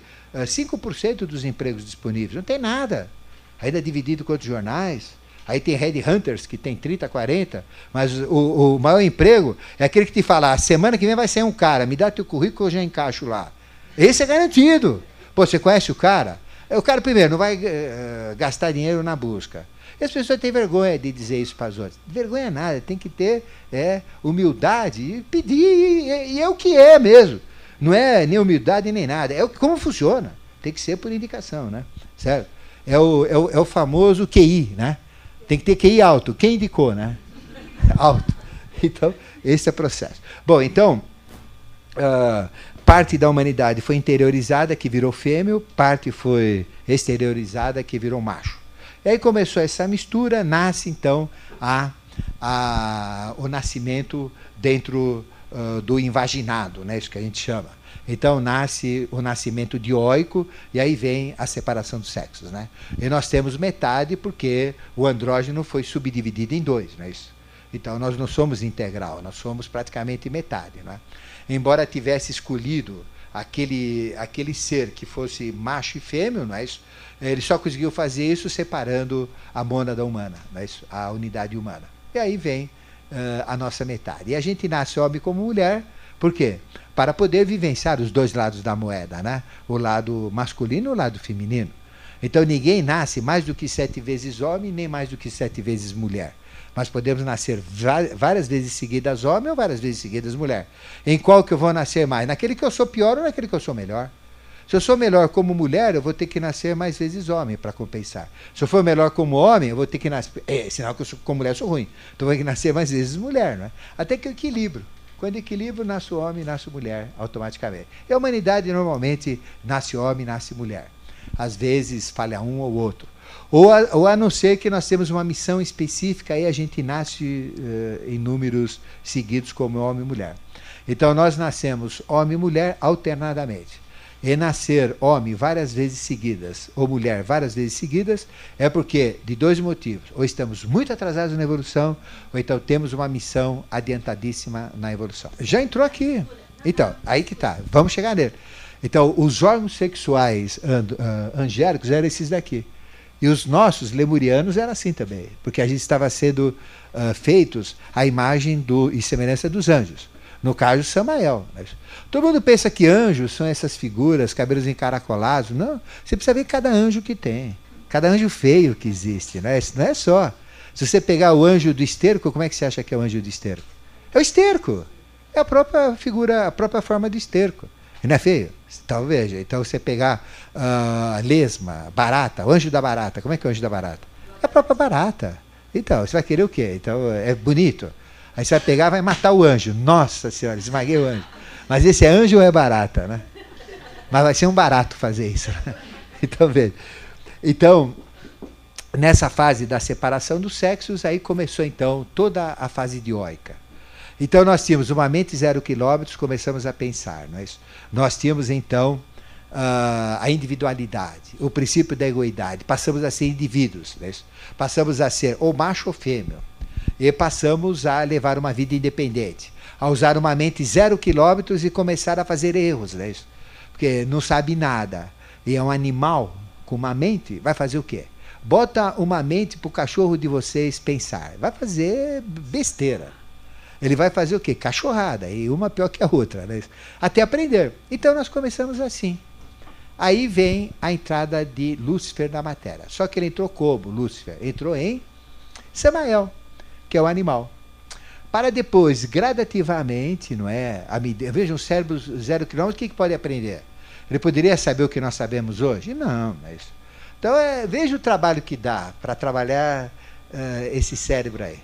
Até que uh, Samael né, conseguiu captar, pelo menos, dentro do animal perfeito, né, a transição de animal-homem. Aí então vem Rafael. E Rafael começa a dar a, a consciência nominal para a experiência. Né? Então o lemuriano ele teve uma evolução violenta porque ele era para ser só animal, né? Só homem animal. Ele ia ser homem mesmo na quarta fase, porque na terceira fase é o animal.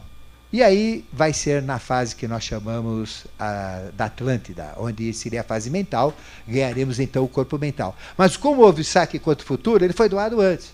Mas ao invés de dar a mente que era do homem, uma mente restrita, pequena, deram uma mente mais superior, que é uma mente de Lúcifer, de um quinto sistema. Então a capacidade mental do homem é muito, muito, muito maior do que nós sequer pensamos. A humanidade usa 3% da, da capacidade mental. Os mais evoluídos, 7%. O, um ou outro gênio chega a 10%. Não passa disso. Ainda falo do mental humano. Eu não estou falando do mental angélico. Do mental angélico é muito pouco. Sabe o que é mental angélico? Não tem nada a ver com a dedução, com o raciocínio, com a lógica, com a razão, com o processo da fala, da expressão, nada. É zero. Não tem nada a ver. O mental angélico é outro mental. Chama-se mental abstrato. Onde não tem raciocínio, não tem lógica, você entra direto no conhecimento. Porque o que, são anjos? São inteligências. Então você entra direto no mundo das inteligências. Então você olha para um capim, você sabe tudo sobre o capim. Você olha sobre o esterco, você sabe tudo sobre o esterco. Se olha para um homem, você sabe tudo sobre o homem. Não é isso? Para qualquer coisa que você olhar, que você quiser ter conhecimento, você tem o conhecimento integral, 100% daquilo que está lá. Isto chama-se mental abstrato. E chama-se abstrato porque a lei de ter o conhecimento 100% do que é concreto tem do que é abstrato. Do amor, por exemplo. O amor você vê, ele é amarelo, é verde, é azul, é comprido. Não, a gente não sabe. É abstrato. Deus, é abstrato. Né? Então tem coisas concretas e coisas abstratas. Por isso que o mental angélico é o mental que atinge até o nível abstrato. É muito superior. Né? E o homem tem um pouco desse mental. Muito pouco desse mental. Praticamente nada do mental angélico. Ainda nem entrou na humanidade. Ainda nós estamos no mental de Rafael. Da quarta hierarquia, estamos atrasados ainda, porque estamos na quinta raça mãe. Deveria ser angélico, não mais né, da, da quarta raça-mãe, que as raças uh, elas, elas correspondem aos níveis concessionais. Mas nós estamos na quinta raça-mãe ariana, mas, que é a quinta raça, que é o mental abstrato. Mas nós mas nem a média é 3%. Veja como nós estamos atrasados. Falta muito ainda para desenvolver a mente do homem, não é? Do homem, não do anjo, é que é muito superior. Então, muito pouco a gente tem do anjo ainda na evolução. Lúcifer nem entrou na evolução ainda. A consciência de Lúcifer. Na evolução está a consciência de Rafael. Lúcifer nem está na evolução. É, é, é, é Rafael uh, uh, respondendo-se a Lúcifer, né? como Lúcifer, mas é Rafael ainda. Graças a Deus, vocês acham que a maioria, né? eu falo a maioria, não todos, porque todos não estão a maioria ainda está na consciência de, de, de Samael? Não. Mas, mas que tem homens animais? Tem, né? São animais mesmo. Verdadeiros animais. Esses estão na consciência de Samael. Nem entraram ainda na consciência mental né, de Rafael. E quanto menos na, na de Lúcifer. Estamos, estamos longe. Né? Então eu falo da consciência. Né? Então veja, os anjos caídos, quando caíram, provocaram separação dos sexos, primeiro. Aí gerou toda essa espécie, a eh, evolução da espécie. Eh, eles criaram o princípio da individualidade, não é isso? o princípio da egoidade. É isso? Então, cada um é um indivíduo, cada um é um ser independente. Princípio da egoidade e da individualidade. Eles criaram também o quê? As condições para se expressar na vida né, de uma forma independente pelo próprio princípio da egoidade. Então, veja, aí nasce o karma, como lei de compensação, nasce a doença, o parto com dor, que é tudo decorrente das explicações que eu dei para vocês. E um cérebro zero quilômetro que vai começar a aprender. Então, dos anjos que caíram, né, sempre em proporções, uh, nós tivemos um terço que se polarizaram, deu quanto? 333 caíram, deu 666, que é o número da besta.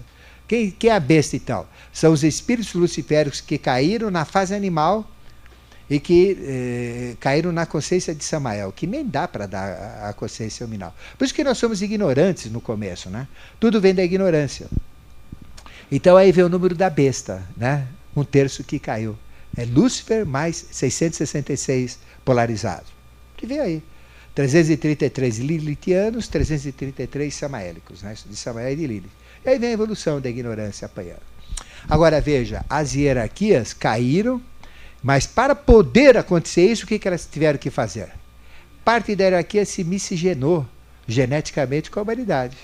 Por isso que criaram a, a separação sexual. Para poder o aspecto angélico masculino atuar na mulher e o aspecto angélico feminino atuar no homem.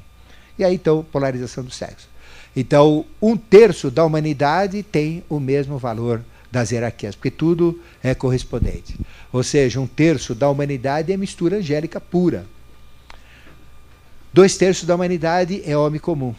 Mas como o homem ele é gerado como reflexo dos anjos, e os anjos caíram e um terço se misturou com o homem, toda a humanidade vem seguindo o padrão de mudança genética. Né? Porque uh, não é que tem um terço da humanidade separado, eu falo em valor. Mas tudo se miscigenou, a genética mudou. Então a genética nossa não é mais do homem, a genética nossa é de um anjo agora, não é isso? A nossa forma, o nosso jeito não é uma consciência humana, é uma consciência angélica que criou. Então, desses 333, uh, 111 formaram um padrão humano, 111 não é isso? formaram um padrão de mistura de homens com anjos, não é isso? E 111 formaram um padrão de seres que não se misturaram com o homem. Mas 111 mais 111 mais 111 dá 333. Daí nascem três níveis na evolução. Antigamente só tinha uma evolução, que era o homem, não é isso? o animal que ia virar homem, não é isso? um só. Quando caíram os anjos, eles mudaram para três. Então, ao invés de ter o homem e o anjo espiritual, aqui o anjo era no espiritual, o homem era no mundo físico. E pela pineal enxergamos o mundo espiritual e não enxergamos o mundo físico. Quando caíram os anjos, para que, que eu vou chegar ao mundo espiritual? Eles não, estão mais, não estão mais trabalhando lá, estão trabalhando aqui, então corta a visão espiritual. Não chegamos mais o anjo lá, porque o anjo veio para cá. Então passamos a ter visão física. Aí nasce o terceiro sentido da visão. Como?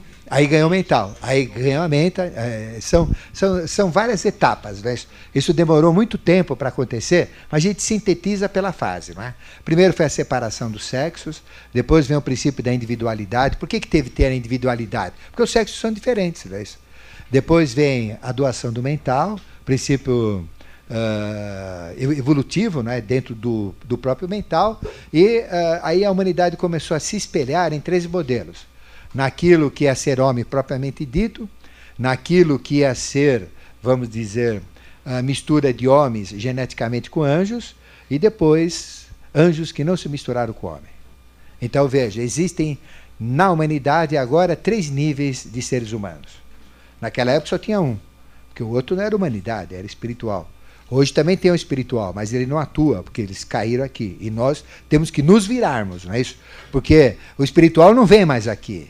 Então não adianta ficar chamando Jesus para resolver, Buda para resolver. Nós é que temos que resolver. Eles podem nos ajudar por tabela, do lado de lá, mas eles não estão aqui para ajudar.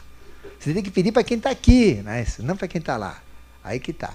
Então, a humanidade hoje é constituída de três tipos de seres.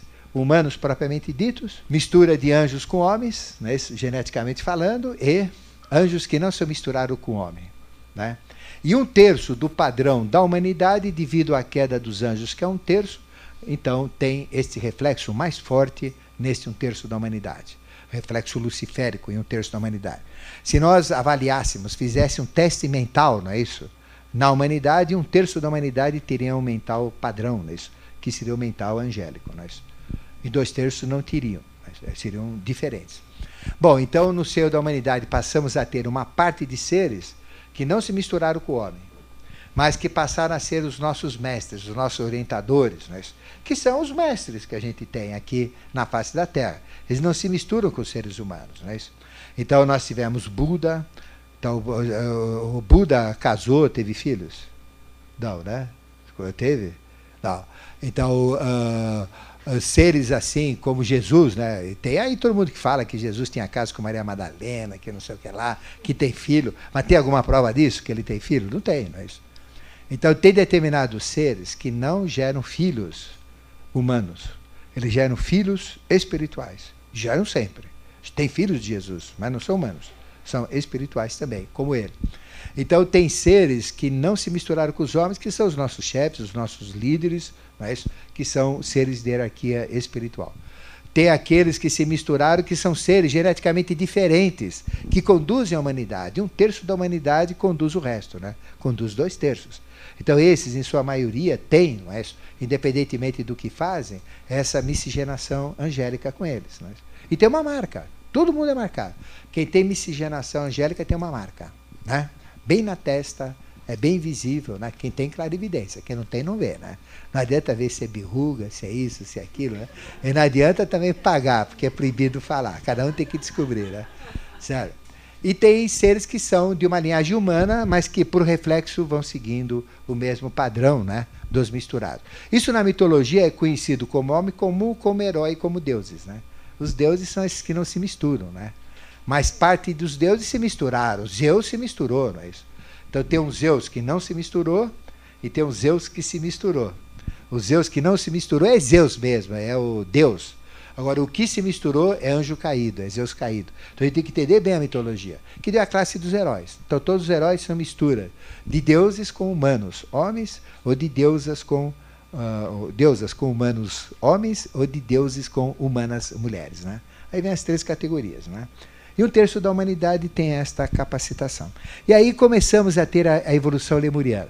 Naquela época tudo era grande, aí nós fomos reduzindo de tamanho, a nossa forma foi totalmente modificada. Os braços, ao invés de chegar até o chão e a gente andar como, como aquele quadrúpede, assim, mas em pé, né? Andando assim, ploploft, ploploft, ploploft, ploploft, né? As mãos foram diminuindo, diminuindo, elas eram do tamanho de pizzas gigantes, assim, Uh, os dedos eram membrados, começaram a ser desmembrados. O calcanhar era muito grande, o que a gente tinha de pé para frente tinha de pé para trás. Então a gente andava muito duro né, e andava para frente. Né?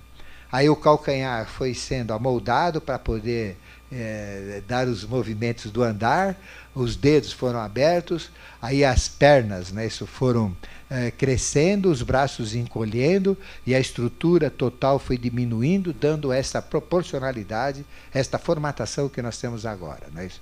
Então, gradativamente, nós fomos diminuindo de tamanho e éramos reflexo e agíamos com uma mente zero quilômetro sendo tratada.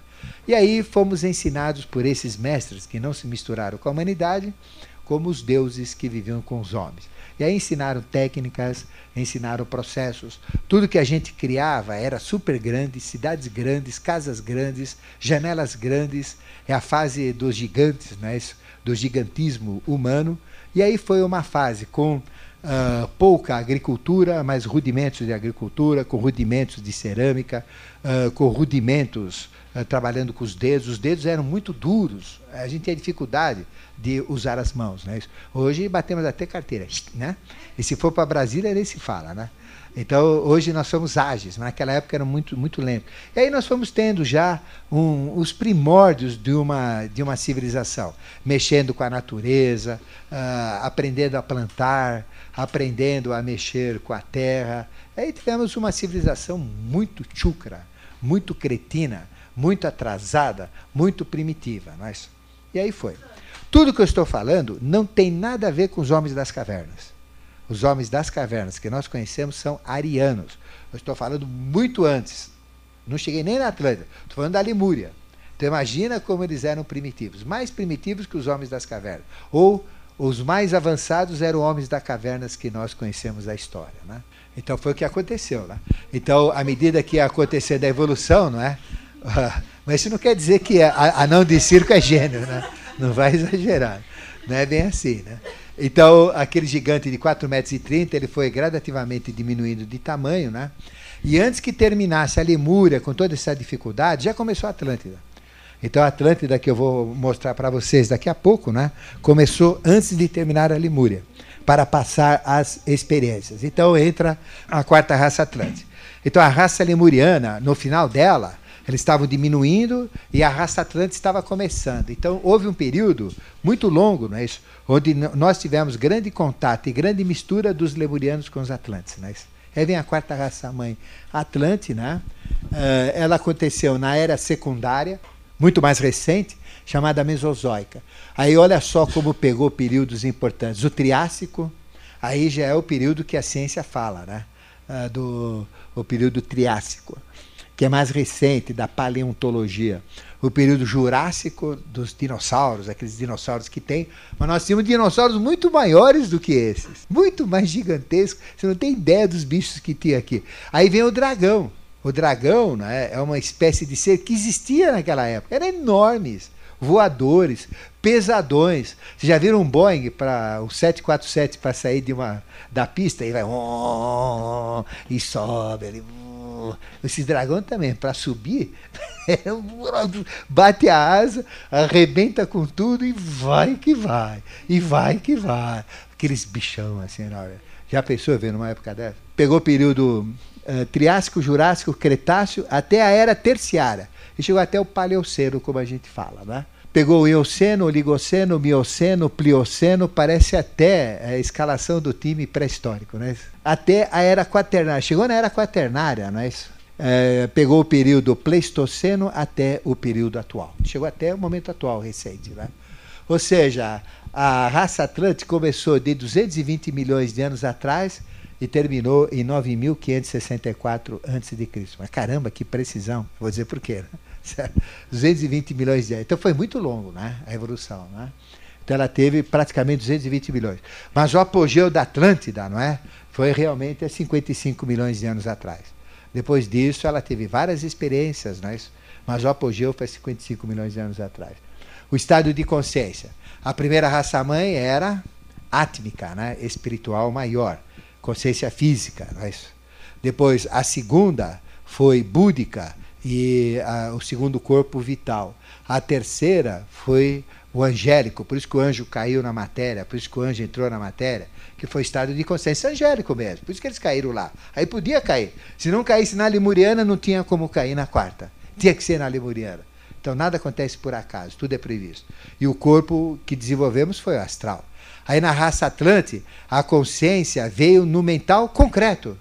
E o Atlante tinha que desenvolver o mental concreto. Então nós tínhamos capacidade de conversar com as hierarquias, mentalmente. Né? Só que nós tínhamos um mental muito fraquinho. Então a gente só perguntava besteira. Já viram que pessoa uh, chega para você assim, posso fazer uma pergunta? Você fala, pode. Por que, que o sol fica aceso? É uma pergunta inteligente ou muito burra, né? Ou é muito inteligente ou é muito burra, né? Certo? Então você vai, caramba, né? Uh, a Lua, né? Por que, que a Lua. Uh, onde fica a outra parte da Lua quando a gente vê uh, só um pedacinho dela? Né? Aí essa já é burra mesmo, né? essa já é burra. Então, quer dizer, tem perguntas que não tem nem como a gente pensar. Né? Então imagina, nós temos os maiores pensadores, um poder mental incrível, que é o poder atlântico. É a maior mente que tem, né, na época, das hierarquias. As hierarquias, então, tinham mental concreto mesmo, mental perfeito. É o que o homem vai atingir de mental humano. E nós tínhamos um mentalzinho, zero bala. Né? Não dava para pegar nada deles. Então era muito difícil a gente ter contato com eles. Né? Então é o momento onde nós tivemos a maior tecnologia humana. Aí vocês vão entender por que tivemos a tecnologia humana. Porque a hierarquia que caiu entrou no nível humano. Então nunca o homem teve tanta tecnologia tão fantástica, tão esplendorosa, uh, que é uma tecnologia angélica trazida a nível humano, compreensível, compreensível pelo humano. Né? Então, com essa tecnologia, criamos cidades fantásticas, locais maravilhosos, tecnologias eh, esplendorosas, né? só que nós não entendíamos isso. Não é, captávamos isso porque o homem era realmente muito diferente né, das hierarquias. Aí todo mundo fala que isso chama-se extraterrestre. Só que não é extraterrestre, é terrestre mesmo, é intraterreno, né? Vem tudo daqui, tudo, tudo de nossa realidade. Então, estado de consciência uh, espiritual era mental e o físico era mental. Ficou claro? E ganhamos um quarto sentido. Né? Aí que nasceram os restaurantes. Né? Ou seja, ganhamos o paladar. Né? Ah, aí, aí realmente começamos a ter paladar. Até então a gente não comia nada por paladar. E o homem comia, comia tudo. O que aparecia ele comia. Só que aí acontecia que ele comia coisa que o instinto né, uh, mandava não comer, mas a mente mandava comer. Aí nasce a doença, nasce o problema. Aí a gente começou a comer besteira. Né? Aí vem a doença. Né? Na fase lemuriana, antes de ter a mente, não. A gente só comia o que o instinto mandava. O instinto é a sabedoria de Deus, então não tinha doença, era perfeito. Tá? E se tinha doença, comia o que curava, né? então não tinha doença. Né? Bom, a reprodução foi consequência da raça dioica, né? Lemuriana, foi sexual. Só que o tamanho dos órgãos sexuais não vou nem falar, senão vocês não vão dormir à noite, né? Vocês vão ficar assustadas, né? Então eu não vou nem dizer como é que era, mas já faz uma ideia, né? Como é que era. 4 metros e 30, já tem uma ideia do que era. Bom, mas então, como a evolução foi diminuindo, passaram para ter 3 metros, né? E na fase do apogeu da Atlântida chegaram a ter 2,70 metros, né? Ao redor de 2,70 metros, bem altos também. Mas bem encorpados, a forma já era mais bonita. E foi na raça Atlântica que nasceram as quatro raças que nós conhecemos. Porque raça humana não tem nada a ver com raça aqui que eu estou falando. Raça que eu estou falando, raça adâmica, hiperbórea, lemuriana, Atlante e Ariana são estados de consciência. Raça física, né, isso que nós chamamos raça branca, raça amarela, raça negra, raça vermelha, né? Isso são aspectos físicos que não tem nada a ver com o estado de consciência. É apenas uh, tipos físicos, mais nada. Então o valor mental de qualquer raça é igual. O valor espiritual de qualquer raça é igual, é tudo igual. Por isso que preconceito é totalmente condenado dentro da linha espiritual, porque não tem diferença entre os povos. Não é? Tem povos que se atrasaram um pouco mais do que os outros por questões locais, por questões de clima, não é? Mas não quer dizer que eles não têm a capacitação dos outros. Isso não. Raça inferior não existe. Raça superior não existe. Existe uma raça escolhida como padrão, que foi a raça semita. Ela foi o padrão porque era a melhor que tinha na época da Atlântica, que eu vou falar mais para frente. E que daí nasceu a raça ariana. Né? Mas uh, foi escolhida a melhor para dar continuidade na evolução, só por isso. Mas toda a humanidade é semita, toda a humanidade é ariana, é de uma mesma raça, em princípio, como estado de consciência. Então a reprodução era sexual, mas adaptada né, aos tamanhos, a tudo mais. E nós tínhamos que usar a mente, mas usamos muito pouco a mente. Né? Então, a história da evolução Atlântida é fantástica. Nós tivemos uma tecnologia enorme. Atlântida na fase da Atlântida, toda vez que uh, existe uma nova raça-mãe, destrói totalmente os continentes. Então, quando tinha a Dâmica, não é isso? Lembra que ela começou em Pushkara, Monte Meru, sete promontórios, aí foi se expandindo, não é? Então, quando houve a Lemuriana, tudo que era da Dâmica foi pra, praticamente destruído. Uh, onde é terra vira mar e do mar vem terra. Tudo é convulsionado, tudo muda, aí nasceu o continente hiperbóreo é um pouco abaixo do polo, do, do polo Norte, formando uma grande calota de terra em volta do nosso planeta. E os líquidos ficavam mais embaixo, né? mais para o hemisfério sul. Depois, quando houve o fim da, da raça hiperbórea, desmanchou totalmente esse continente, não é isso?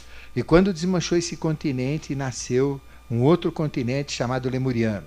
muito maior do que o continente hiperbóreo, né? Isso já ficava uh, acima do Equador e até descia abaixo do Equador, formava um grande cinturão de terra bem no meio né, do nosso planeta, com extensões para o norte e para o sul, onde ficava água no norte e água no sul. Né? Grandes continentes. Quando terminou a fase lemuriana e começou a Atlântida, tivemos muitos cataclismos e muitas mudanças geológicas também. Parte dos continentes são destruídos e parte dos continentes são preservados. E como uma raça começa antes de destruir a outra, é lógico que a destruição sempre acontece onde tem a raça anterior. E a raça nova, ela é resguardada. Alguns morrem no processo, né? mas a grande maioria é preservada. Então, quando começou a raça Atlante, a Terra mudou muito. E criou todo o continente Atlântico que não tem nada a ver com o continente atual. Parte da Atlântida que nós temos né, é América do Sul. A Bolívia é um dos países mais antigos né, eh, do mundo, uma, um dos terreiros mais antigos. O Brasil, a América do Sul, é mais antiga do que a Europa. A Europa é nova, perto do Brasil. Né? Ela é antiga em civilização ariana, mas em evolução não tem nem comparação com o Brasil. O Brasil ainda preserva áreas atlantes. Não é isso? Então, na Atlântida, tudo estava cheio. Então, o Oceano Atlântico, não é isso? ele não existia, aqui como a gente conhece hoje. A gente saía a pé de Fortaleza, ia andando né, até Dakar, na África. Então a África também é muito antiga. Então a gente dava a volta no mundo, conseguia andar, não é isso? Então a Atlântida tinha uh, uma constituição diferente. Uh, praticamente a América do Norte ela era menor do que é hoje, né? tinha bem menos terra do que é hoje. E entre a América do Norte e a Inglaterra, existia um, uma grande massa de terra onde foi realmente Atlântida lá, né? lá que era Atlântida. Ela tinha outras extensões no mundo inteiro, mas lá era o centro da Atlântida, que hoje não existe mais. Hoje é Oceano Atlântico. Por isso que chama Oceano Atlântico, porque era o local onde ficava Atlântida. Né? Então, se você pegar, por exemplo, aquela região, não é isso? Uh, de Miami ali, não é isso? Do Golfo México, e for lá para frente, era terra que negócio. Até Inglaterra. Então tudo aquilo era terra, era no continente Atlântico, pegava até o norte do Brasil, vinha para baixo de grande parte do Brasil, né, parte da América do Sul, e se expandia em volta do planeta. Não é isso? Então nós tivemos uh, este continente. E lá tínhamos sete grandes centros evolutivos, chamados sete reinos, sete cidades, sete cantões, sete áreas. E tinha uma oitava área que comandava todo o processo evolutivo, que é a área dos deuses, né, que não se misturavam com os homens. E tinha os outros que se misturavam com os homens, né, os atlantes que misturaram com os homens. Então, grande parte da tecnologia que nós temos é uma tecnologia atlântica. Grande parte do conhecimento, como desceu o, do espiritual, né, mais alto, desceu ao nível mental, ou seja, as hierarquias davam para conversar com o homem, estavam no nível do homem, então, a gente tinha sete oráculos do conhecimento. Então, nós tínhamos sete cidades, cada uma delas ligada a um planeta. Então, nós tínhamos os oráculos atlantes, não é isso? Do Sol, que é domingo, segunda, que é Lua, terça, que é Marte, quarta, que é, que é Mercúrio, eh, quinta, que é Júpiter, sexta, que é Vênus e sábado, que é Saturno. Então eram sete oráculos, sete cidades, sete cantões, sete tecnologias, sete conhecimentos. Então, por exemplo, no oráculo da Lua, era arte. Então, eram cidades artísticas lindas, maravilhosas, onde todo mundo era artista, mas a arte predominava. É uma cidade das artes. É como hoje uh, os conhecimentos estão miscigenados, né, misturados. Naquela época era separado. Tinha a arte das médicas, né, da, as artes médicas, as artes das ciências, não é isso? Uh, uh, o conhecimento da ciência, perdão, o conhecimento da medicina, o conhecimento da filosofia. Então, todas eram tônicas diferentes e tecnologias diferentes. E da quarta tecnologia, o que tinha de máquinas mas é fantástico. Mas, então, nós produzimos equipamentos, máquinas que o homem nem sequer imagina. Porque nós tínhamos os anjos vivendo com a gente, que a gente chama de extraterrestres mas eram os anjos caídos. E estes anjos tinham conhecimento mental que nós só vamos adquirir daqui a milhões de anos para frente. Eles já tinham naquela época. que eles desceram com a integridade do conhecimento, para dar para nós. Só que nós pegamos muito pouco disso daí. Então, com essa tecnologia, tinha máquinas, equipamentos, cidades fantásticas, mundos subterrâneos, né? A gente andava dentro da, da Terra. Quem conhece Tóquio, por exemplo, você vê que tem tanta cidade para baixo como para cima em determinadas áreas de Tóquio, né? Então você tem dois, três andares para baixo, então você anda, circula, em cidades para baixo que você não enxerga. Você está passando por cima, tem casas em cima e você não vê a cidade embaixo. Né? Então realmente lá tinha assim, né? cidades, uh, as, as avenidas eram arruadas, bonitas, não é isso? Os templos eram magníficos, as casas lindas de morrer, existia toda uma estrutura social totalmente diferente da atual, não é as máquinas, os equipamentos internos nas residências eram de maior tecnologia do que a atual, muito fantásticos, muito esplendorosos, e o meio de transporte é, eram UFOs, eram Vimanas. Então é conhecido Vimanas, não é isso? Então veja, a tecnologia dos Vimanas não é agora que existe o UFO, não é coisa que inventaram aí, que apareceu nos Estados Unidos recentemente. Já existia, e no apogeu, há 55 milhões de anos atrás já existiam. Então veja, mudou muito a tecnologia dos UFOs, mas já tinha. Então eles chamavam de Vimanas. E estes Vimanas, então, eles constam em várias tradições, não é isso? Por exemplo, na tradição hindu até hoje tem, porque a tradição hindu é da raça ariana. E da raça ariana trouxeram conhecimentos dos Atlantes. Então, se a gente olhar, por exemplo, um livro, ele chama Samarangana Sutradhara. Lá fala dos Vimanas abertamente, que os Vimanas voavam, que os Vimanas uh, levavam 100 pessoas, e aí iam para cá, iam para lá, as velocidades que eles andavam, né? Mas caramba, esse livro foi escrito há 5 mil anos atrás. Como é que fala de coisas da Atlântida, né? Porque passaram conhecimento para eles. Tem um livro também chama Vimakrika Chostra, que foi escrito por um mestre chamado Bharadbhai. Bharadbhai e lá ele fala de três tipos de aparelhos ou de vimanas que existia né, no passado, que é a história da Atlântida. Então, uns eram compridos como charuto, esse eu já vi, né, um de 500 metros. E não era do Coringão, não. Um charuto de 500 metros eu cheguei a ver. Né? Fantástico. Todo cheio de escotilhas, enorme, uma vida intensa lá dentro. Eu vi aqui, não é isso, na Praia Grande de São Paulo, um bicho enorme fantástico. Eu digo que era 500 metros porque tinha três pequenos aparelhos, né, isso que eram os batedores. E pela proporção que a gente tem, pela avaliação, eu, bom, eu falei, aquilo é um tamanho de um fusquinha, mais ou menos. Né? Então, o tamanho do resto vai dar aquilo, por proporção. Fantástico, uma coisa linda. Uma das coisas mais bonitas que eu vi na vida, né? esse UFO aí. Ele tinha um movimento totalmente irregular, né, para cima e para baixo, oscilando, e os outros três iam, voltavam, aquele negócio todo. Três dias depois que eu vi, acompanhando nos jornais, o mesmo fenômeno foi visto na Nova Zelândia. Né? E era exatamente por onde ele vinha, na Praia Grande, né? em direção à altura da Nova Zelândia, né?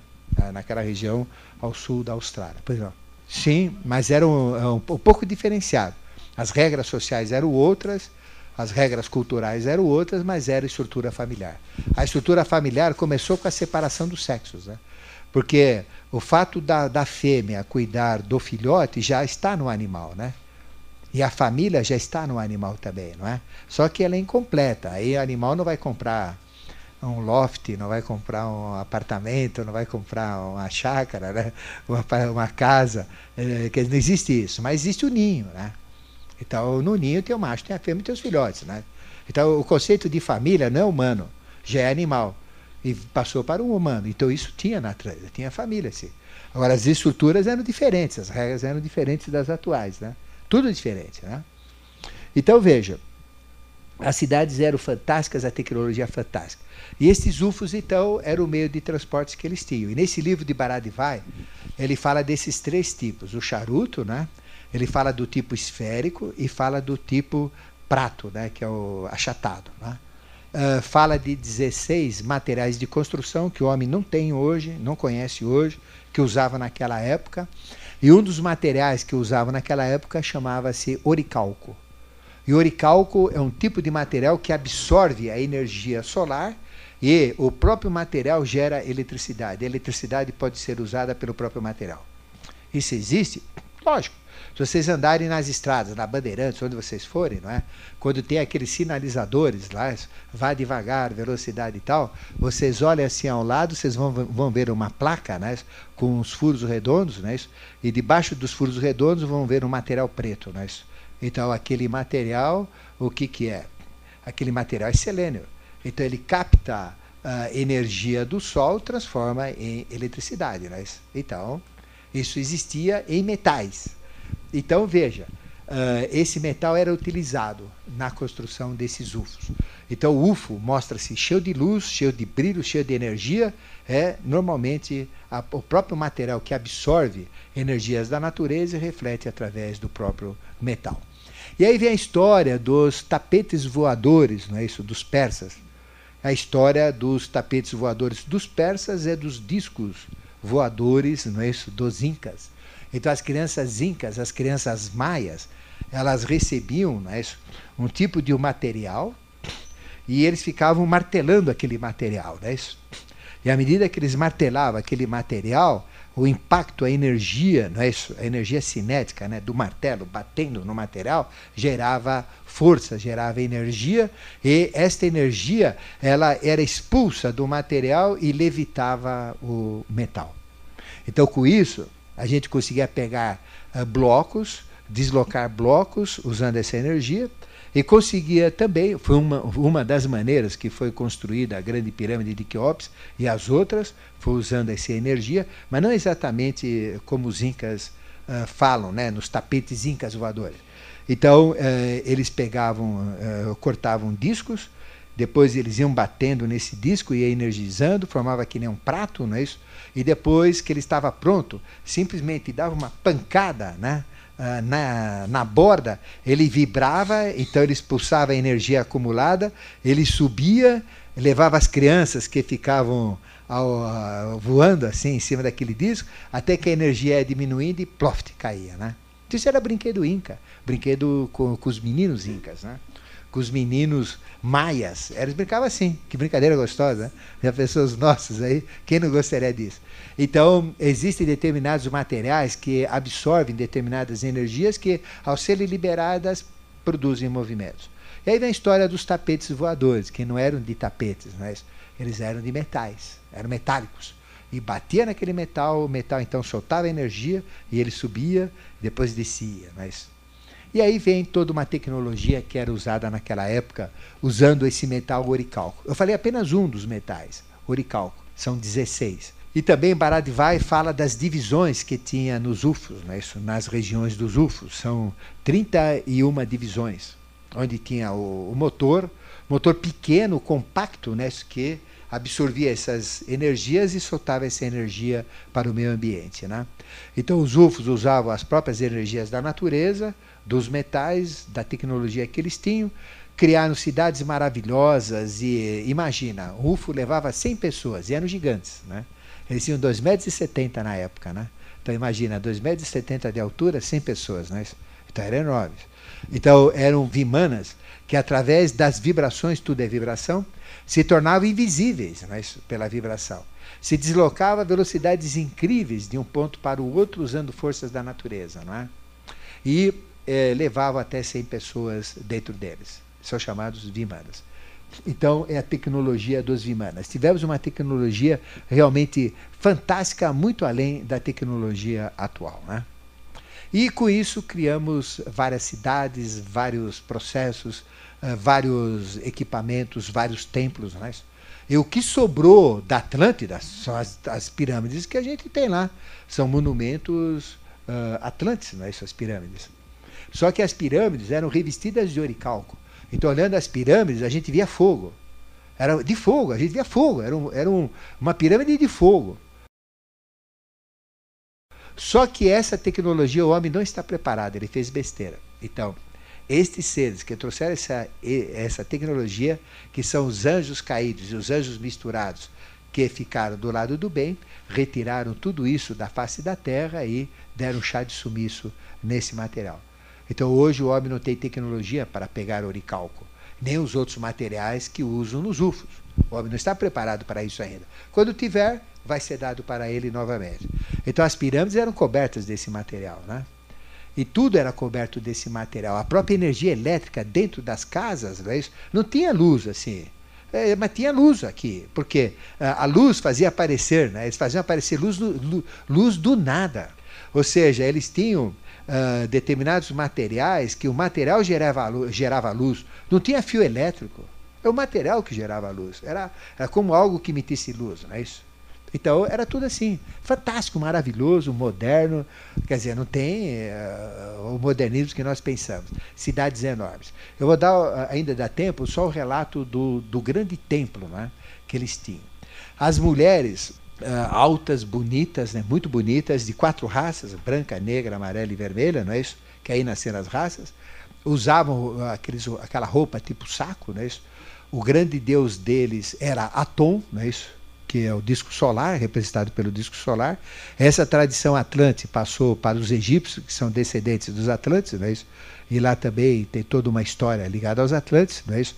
Com Osíris, que é o disco solar, o próprio japonês, não é? Se ele tem como símbolo, né, o Sol, então sempre tem aquela esfera, não é isso? Uh, vermelha, então são todos oriundos dos Atlantes, não é isso? Muitos arianos, porque a raça ariana também começou, não é isso? Antes de terminar a Atlântida, e muita coisa da Atlântida foi passada para a raça ariana, né? E foi passada para o oriental mais para a raça amarela, que depois passou para a raça branca, que é a hebraica, a semita, que deu origem à ariana. Mas nós tivemos o final da raça Atlante na raça amarela. E parte da raça amarela, Atlante, trouxe a tecnologia para a raça ariana atual. Né? E aí vem essa miscigenação. Bom, então nós tínhamos uma tecnologia realmente grande, realmente fantástica. Então, a, tecnologia Atlântica foi passada né, uh, pela raça amarela, que trouxe para a raça branca ariana, não é isso? semita, e aí então uh, foi tendo todo o, o processo né, uh, de transferência de conhecimento. Bom, então nós tínhamos essas cidades maravilhosas, tecnologias maravilhosas, e com essa tecnologia construímos esse templo dedicado a Poseidones. Então, este sol, não é isso? Era o deus Atom, que era a grande divindade Atlante, e em paralelo tinha uma segunda divindade que era a divindade do mar, não é isso? Que é onde está a besta, não é isso? Que também eh, eles conheciam a origem da besta e tudo mais, que é a grande divindade conhecida na tradição como Netuno, o rei das águas, a divindade das águas, que por um lado é a besta e por outro lado é a consciência das águas, não é isso? Então é Netuno, e Netuno era conhecido como Poseidones, não é isso? Então a divindade Atlântica é Poseidones, que é o mesmo Netuno que a gente conhece, né? Que é aquele que segura o tridente, que fica na porta da cidade Oceã, na Praia Grande. É então o templo de Poseidones era o maior templo da área. E como é que era o templo de Poseidones? Lindo de morrer, enorme, tudo era grande, não é isso? Se a gente olhar a beleza de um Taj Mahal, não chega nem aos pés dos templos atlantes. É? Então veja, ele era todo trabalhado, não é isso? As paredes eram revestidas de, de prata, desenhada, entalhada, e de outros metais da época deles, as colunas de ouro e de outros metais da época dele, tudo cheio de pedras preciosas, eles usavam muitos cristais, não é isso? Na tecnologia Atlântica é uma tecnologia associada aos cristais. Uh, então veja, os cristais. Com os cristais eu tenho raio laser. Imagina o que eu faço com raio laser, né? O raio laser faz a velocidade da luz de 300 mil chegar a 900 mil quilômetros por segundo. Né? Então é uma tecnologia violenta. Eles usavam laser lá também. Então eles tinham tecnologia de cristais, então tudo era revestido de cristais. Né? Muito lindo. A abóboda era circular, não é? esférica, e feita de marfim. Então todinha trabalhada, feita de marfim. E por fora todo revestido de oricalco, pegando fogo. Então se eu olhava o templo, parecia que ele estava permanentemente pegando fogo, né? aquelas labaredas saindo dele. Né? E por dentro aquela beleza indescritível de uma riqueza imensa. O templo dedicado ao senhor Poisones, Poseidones, que é o patrono, vamos dizer, o padroeiro da Atlântida. Né? Então toda essa tecnologia eles, eles criaram coisas maravilhosas, coisas fantásticas. Mas foi a tecnologia que realmente uh, acabou com eles. Por quê? Aí o Atlante, o que quis fazer? Né? Ele quis se tornar iguais aos deuses, que eram estes seres que tinham 100% do mental, mas não tinham o mental deles. Então, eles começaram a, a querer roubar a tecnologia, roubar o conhecimento, mas sem ter mente para dominar aquilo. Então eles conseguiram roubar tecnologia, porque as mulheres atlantes, não é isso, uh, se misturavam com os homens comuns, é uh, os especiais atlantes, uh, que eram anjos, vamos dizer, inteligentes, se misturaram com homens, as anjas, e os anjos com as mulheres. E nisso, então, perdeu-se um pouco da tecnologia e ela foi passada para mãos incompetentes. Então nós começamos já a mexer com forças da natureza, com forças de crescimento, com forças sexuais, porque a grande força que movimenta o UFO é uma força sexual e produzido por parte da mulher que o homem não tem, chama-se vril, que é a energia de um UFO, é vril. Então é uma energia feminina que a mulher tem, que o homem não tem, mas que no, na transmissão sexual ela existe. É uma energia sexual. Você fala, caramba, como é que é uma energia sexual? Que energia sexual que é essa? É Kundalini, gente, né? Então eles usavam Kundalini puro, né? Então, realmente, Kundalini é um tátiva, é uma força, é uma vibração que tem todas as vibrações dentro dela. Né? E usando essas forças, essas vibrações, eles criaram toda essa tecnologia. Caiu em mãos inexperientes, mãos absurdamente ignorantes, mentes atrasadas, coisas de mentes altamente adiantadas, de tecnologia incompreensível na época. Hoje nós não temos mente para entender sequer como funciona uma internet, sequer como funciona uma televisão, sequer como funciona um rádio e assim por diante. Não é isso? Nós não temos. Imagina aquela época com toda a tecnologia. Isso é muito mais simples não é isso? do que naquela época. Bom, com posse dessa tecnologia, o que, que nós fizemos? Chacoalhamos o planeta. Fizemos guerras Ocorreu guerra atrás de guerra, briga atrás de briga. Foi uma destruição. Foi um pega né, para destruir. Chegamos a mexer tanto com a Terra que ela virou 90 graus. Aí que vem a grande virada da Terra. É Depois chegamos a chacoalhar tanto a Terra que ela virou 23 graus e 27 minutos em outras. Mudamos totalmente todos os continentes, destruímos tudo, acabamos com tudo, arrebentou tudo. Então, realmente, nós destruímos o planeta. Esta grande fossa atlântica que tem, não é isso? Que, que pega todo o Atlântico, foi consequência né, do que fizemos naquela época lá. Fossa de Santi Andrews também, é, acabamos com tudo e a Terra mudou totalmente num dos grandes cataclismos atlantes. Aí gerou os sete continentes como a gente vê hoje. Aí sim destruiu a Atlântida e gerou os continentes. Só que quando foram acontecendo esses cataclismos, os terrenos atlânticos, não é isso? os territórios atlânticos, os continentes, foram sendo destruídos. Até que chegou no momento que sobraram apenas duas grandes ilhas entre a costa leste dos Estados Unidos e a Inglaterra. O nome delas era Daita e Routa. Né? Aí, mais cataclismo. Aí, Routa, eram enormes as ilhas, maior do que os Estados Unidos, praticamente. Né? Aí, destruíram essas ilhas. Aí, aí surgiu Routa. Então, Routa é a terra dos vermelhos, não é isso? Porque eles eram bem vermelhos. E os índios, uh, parte dos índios são o que sobrou dessa civilização, dos índios vermelhos que os americanos mataram, não só nos filmes de faroeste, como fisicamente também, né? Certo? Eles são criminosos. O americano destrói tudo, né? Então destruiu tudo que era na, da natureza dele, não tem mais nada. Agora quer ecologia, quer Amazônia. Destruíram todas as raças que existiam lá, que eram os primitivos. Não sobrou um. O que sobrou foi lixo, mataram todos. Eles gostam de matar, gostam de destruir. Faz parte deles, é isso? Então, veja, não sobrou, é isso? Então, de, de, de Routa, mais cataclismos, mais problemas, mais encrencas, foi diminuindo, diminuindo, sobrou uma, sobrou uma pequena ilha chamada Ilha de Poseidones. É? E essa ilha de Poseidones fica exatamente onde está o Triângulo das Bermudas hoje. Não é? Ilha de Poseidones. E nessa ilha de Poseidones, toda a tecnologia foi concentrada nessa ilha lá. E dessa ilha, então, nós temos a figura de Platão, que fala de Poseidones. Não é isso? Então, Platão escreveu um livro, Timeu e Crítias. Por quê? Porque Crítias ele foi neto de Solon. E Solon ele foi um iniciado que se iniciou nos mistérios rabinos. E os rabinos passaram o conhecimento para Solon de tudo que tinha na Atlântida, porque a raça Atlante, todo o conhecimento da, Atlante, da Atlântida passou para a raça semita, que deu origem aos hebreus. Não é isso? Então, os grandes conhecimentos da Kabbalah, que os hebreus comuns não conhecem, do conhecimento real atlante hebraico, está com os hebreus. E os iniciados hebreus sabem disso e não passam para ninguém, porque eles dominam o mundo e dominam o mundo hoje. E são eles que dominam o mundo. Então existe toda uma tecnologia de domínio atrás disso. Né? E são eles que dominam mesmo. Né? Uh, eles são os verdadeiros originais semitas. Mas, e eles que têm o conhecimento. Por isso que eles não se eh, misturam com, a, com os outros, preservam uh, os poderes e tudo mais. Mas Solon pegou parte disso. E uh, nos conhecimentos de Solon, ele passou então para Crítias, que era neto dele. De Crítias, então, uh, passou para Platão, e Platão, então, incorporou dentro do seu conhecimento né? e trouxe Atlântida ao mundo ocidental. Então ele fala das cidades, Platão fala das tecnologias, ele fala tudo isso, fala do templo de Poseidones, não é isso? Então ele conta muito da história da Atlântida, através de Timeu e Crítias. Mas a verdadeira história da Atlântida, ela está dentro do Oceano Atlântico. Né?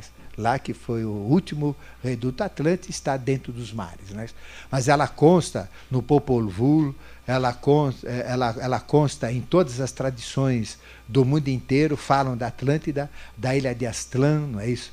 Falam as Amazonas, que eram Atlantes, são mitos, a própria mitologia fala da Atlântida, fala de Poseidones, não é isso? Então ela está inserida em muitos conhecimentos humanos, mas a verdadeira Atlântida está debaixo dos mares, né? e principalmente naquela região, não é? Ah, no norte do Brasil, entre Europa, nesse grande triângulo, uh, Ceará até Portugal e até a Flórida. Ali é que estava o grande poderio atlântico. Obrigado, hein?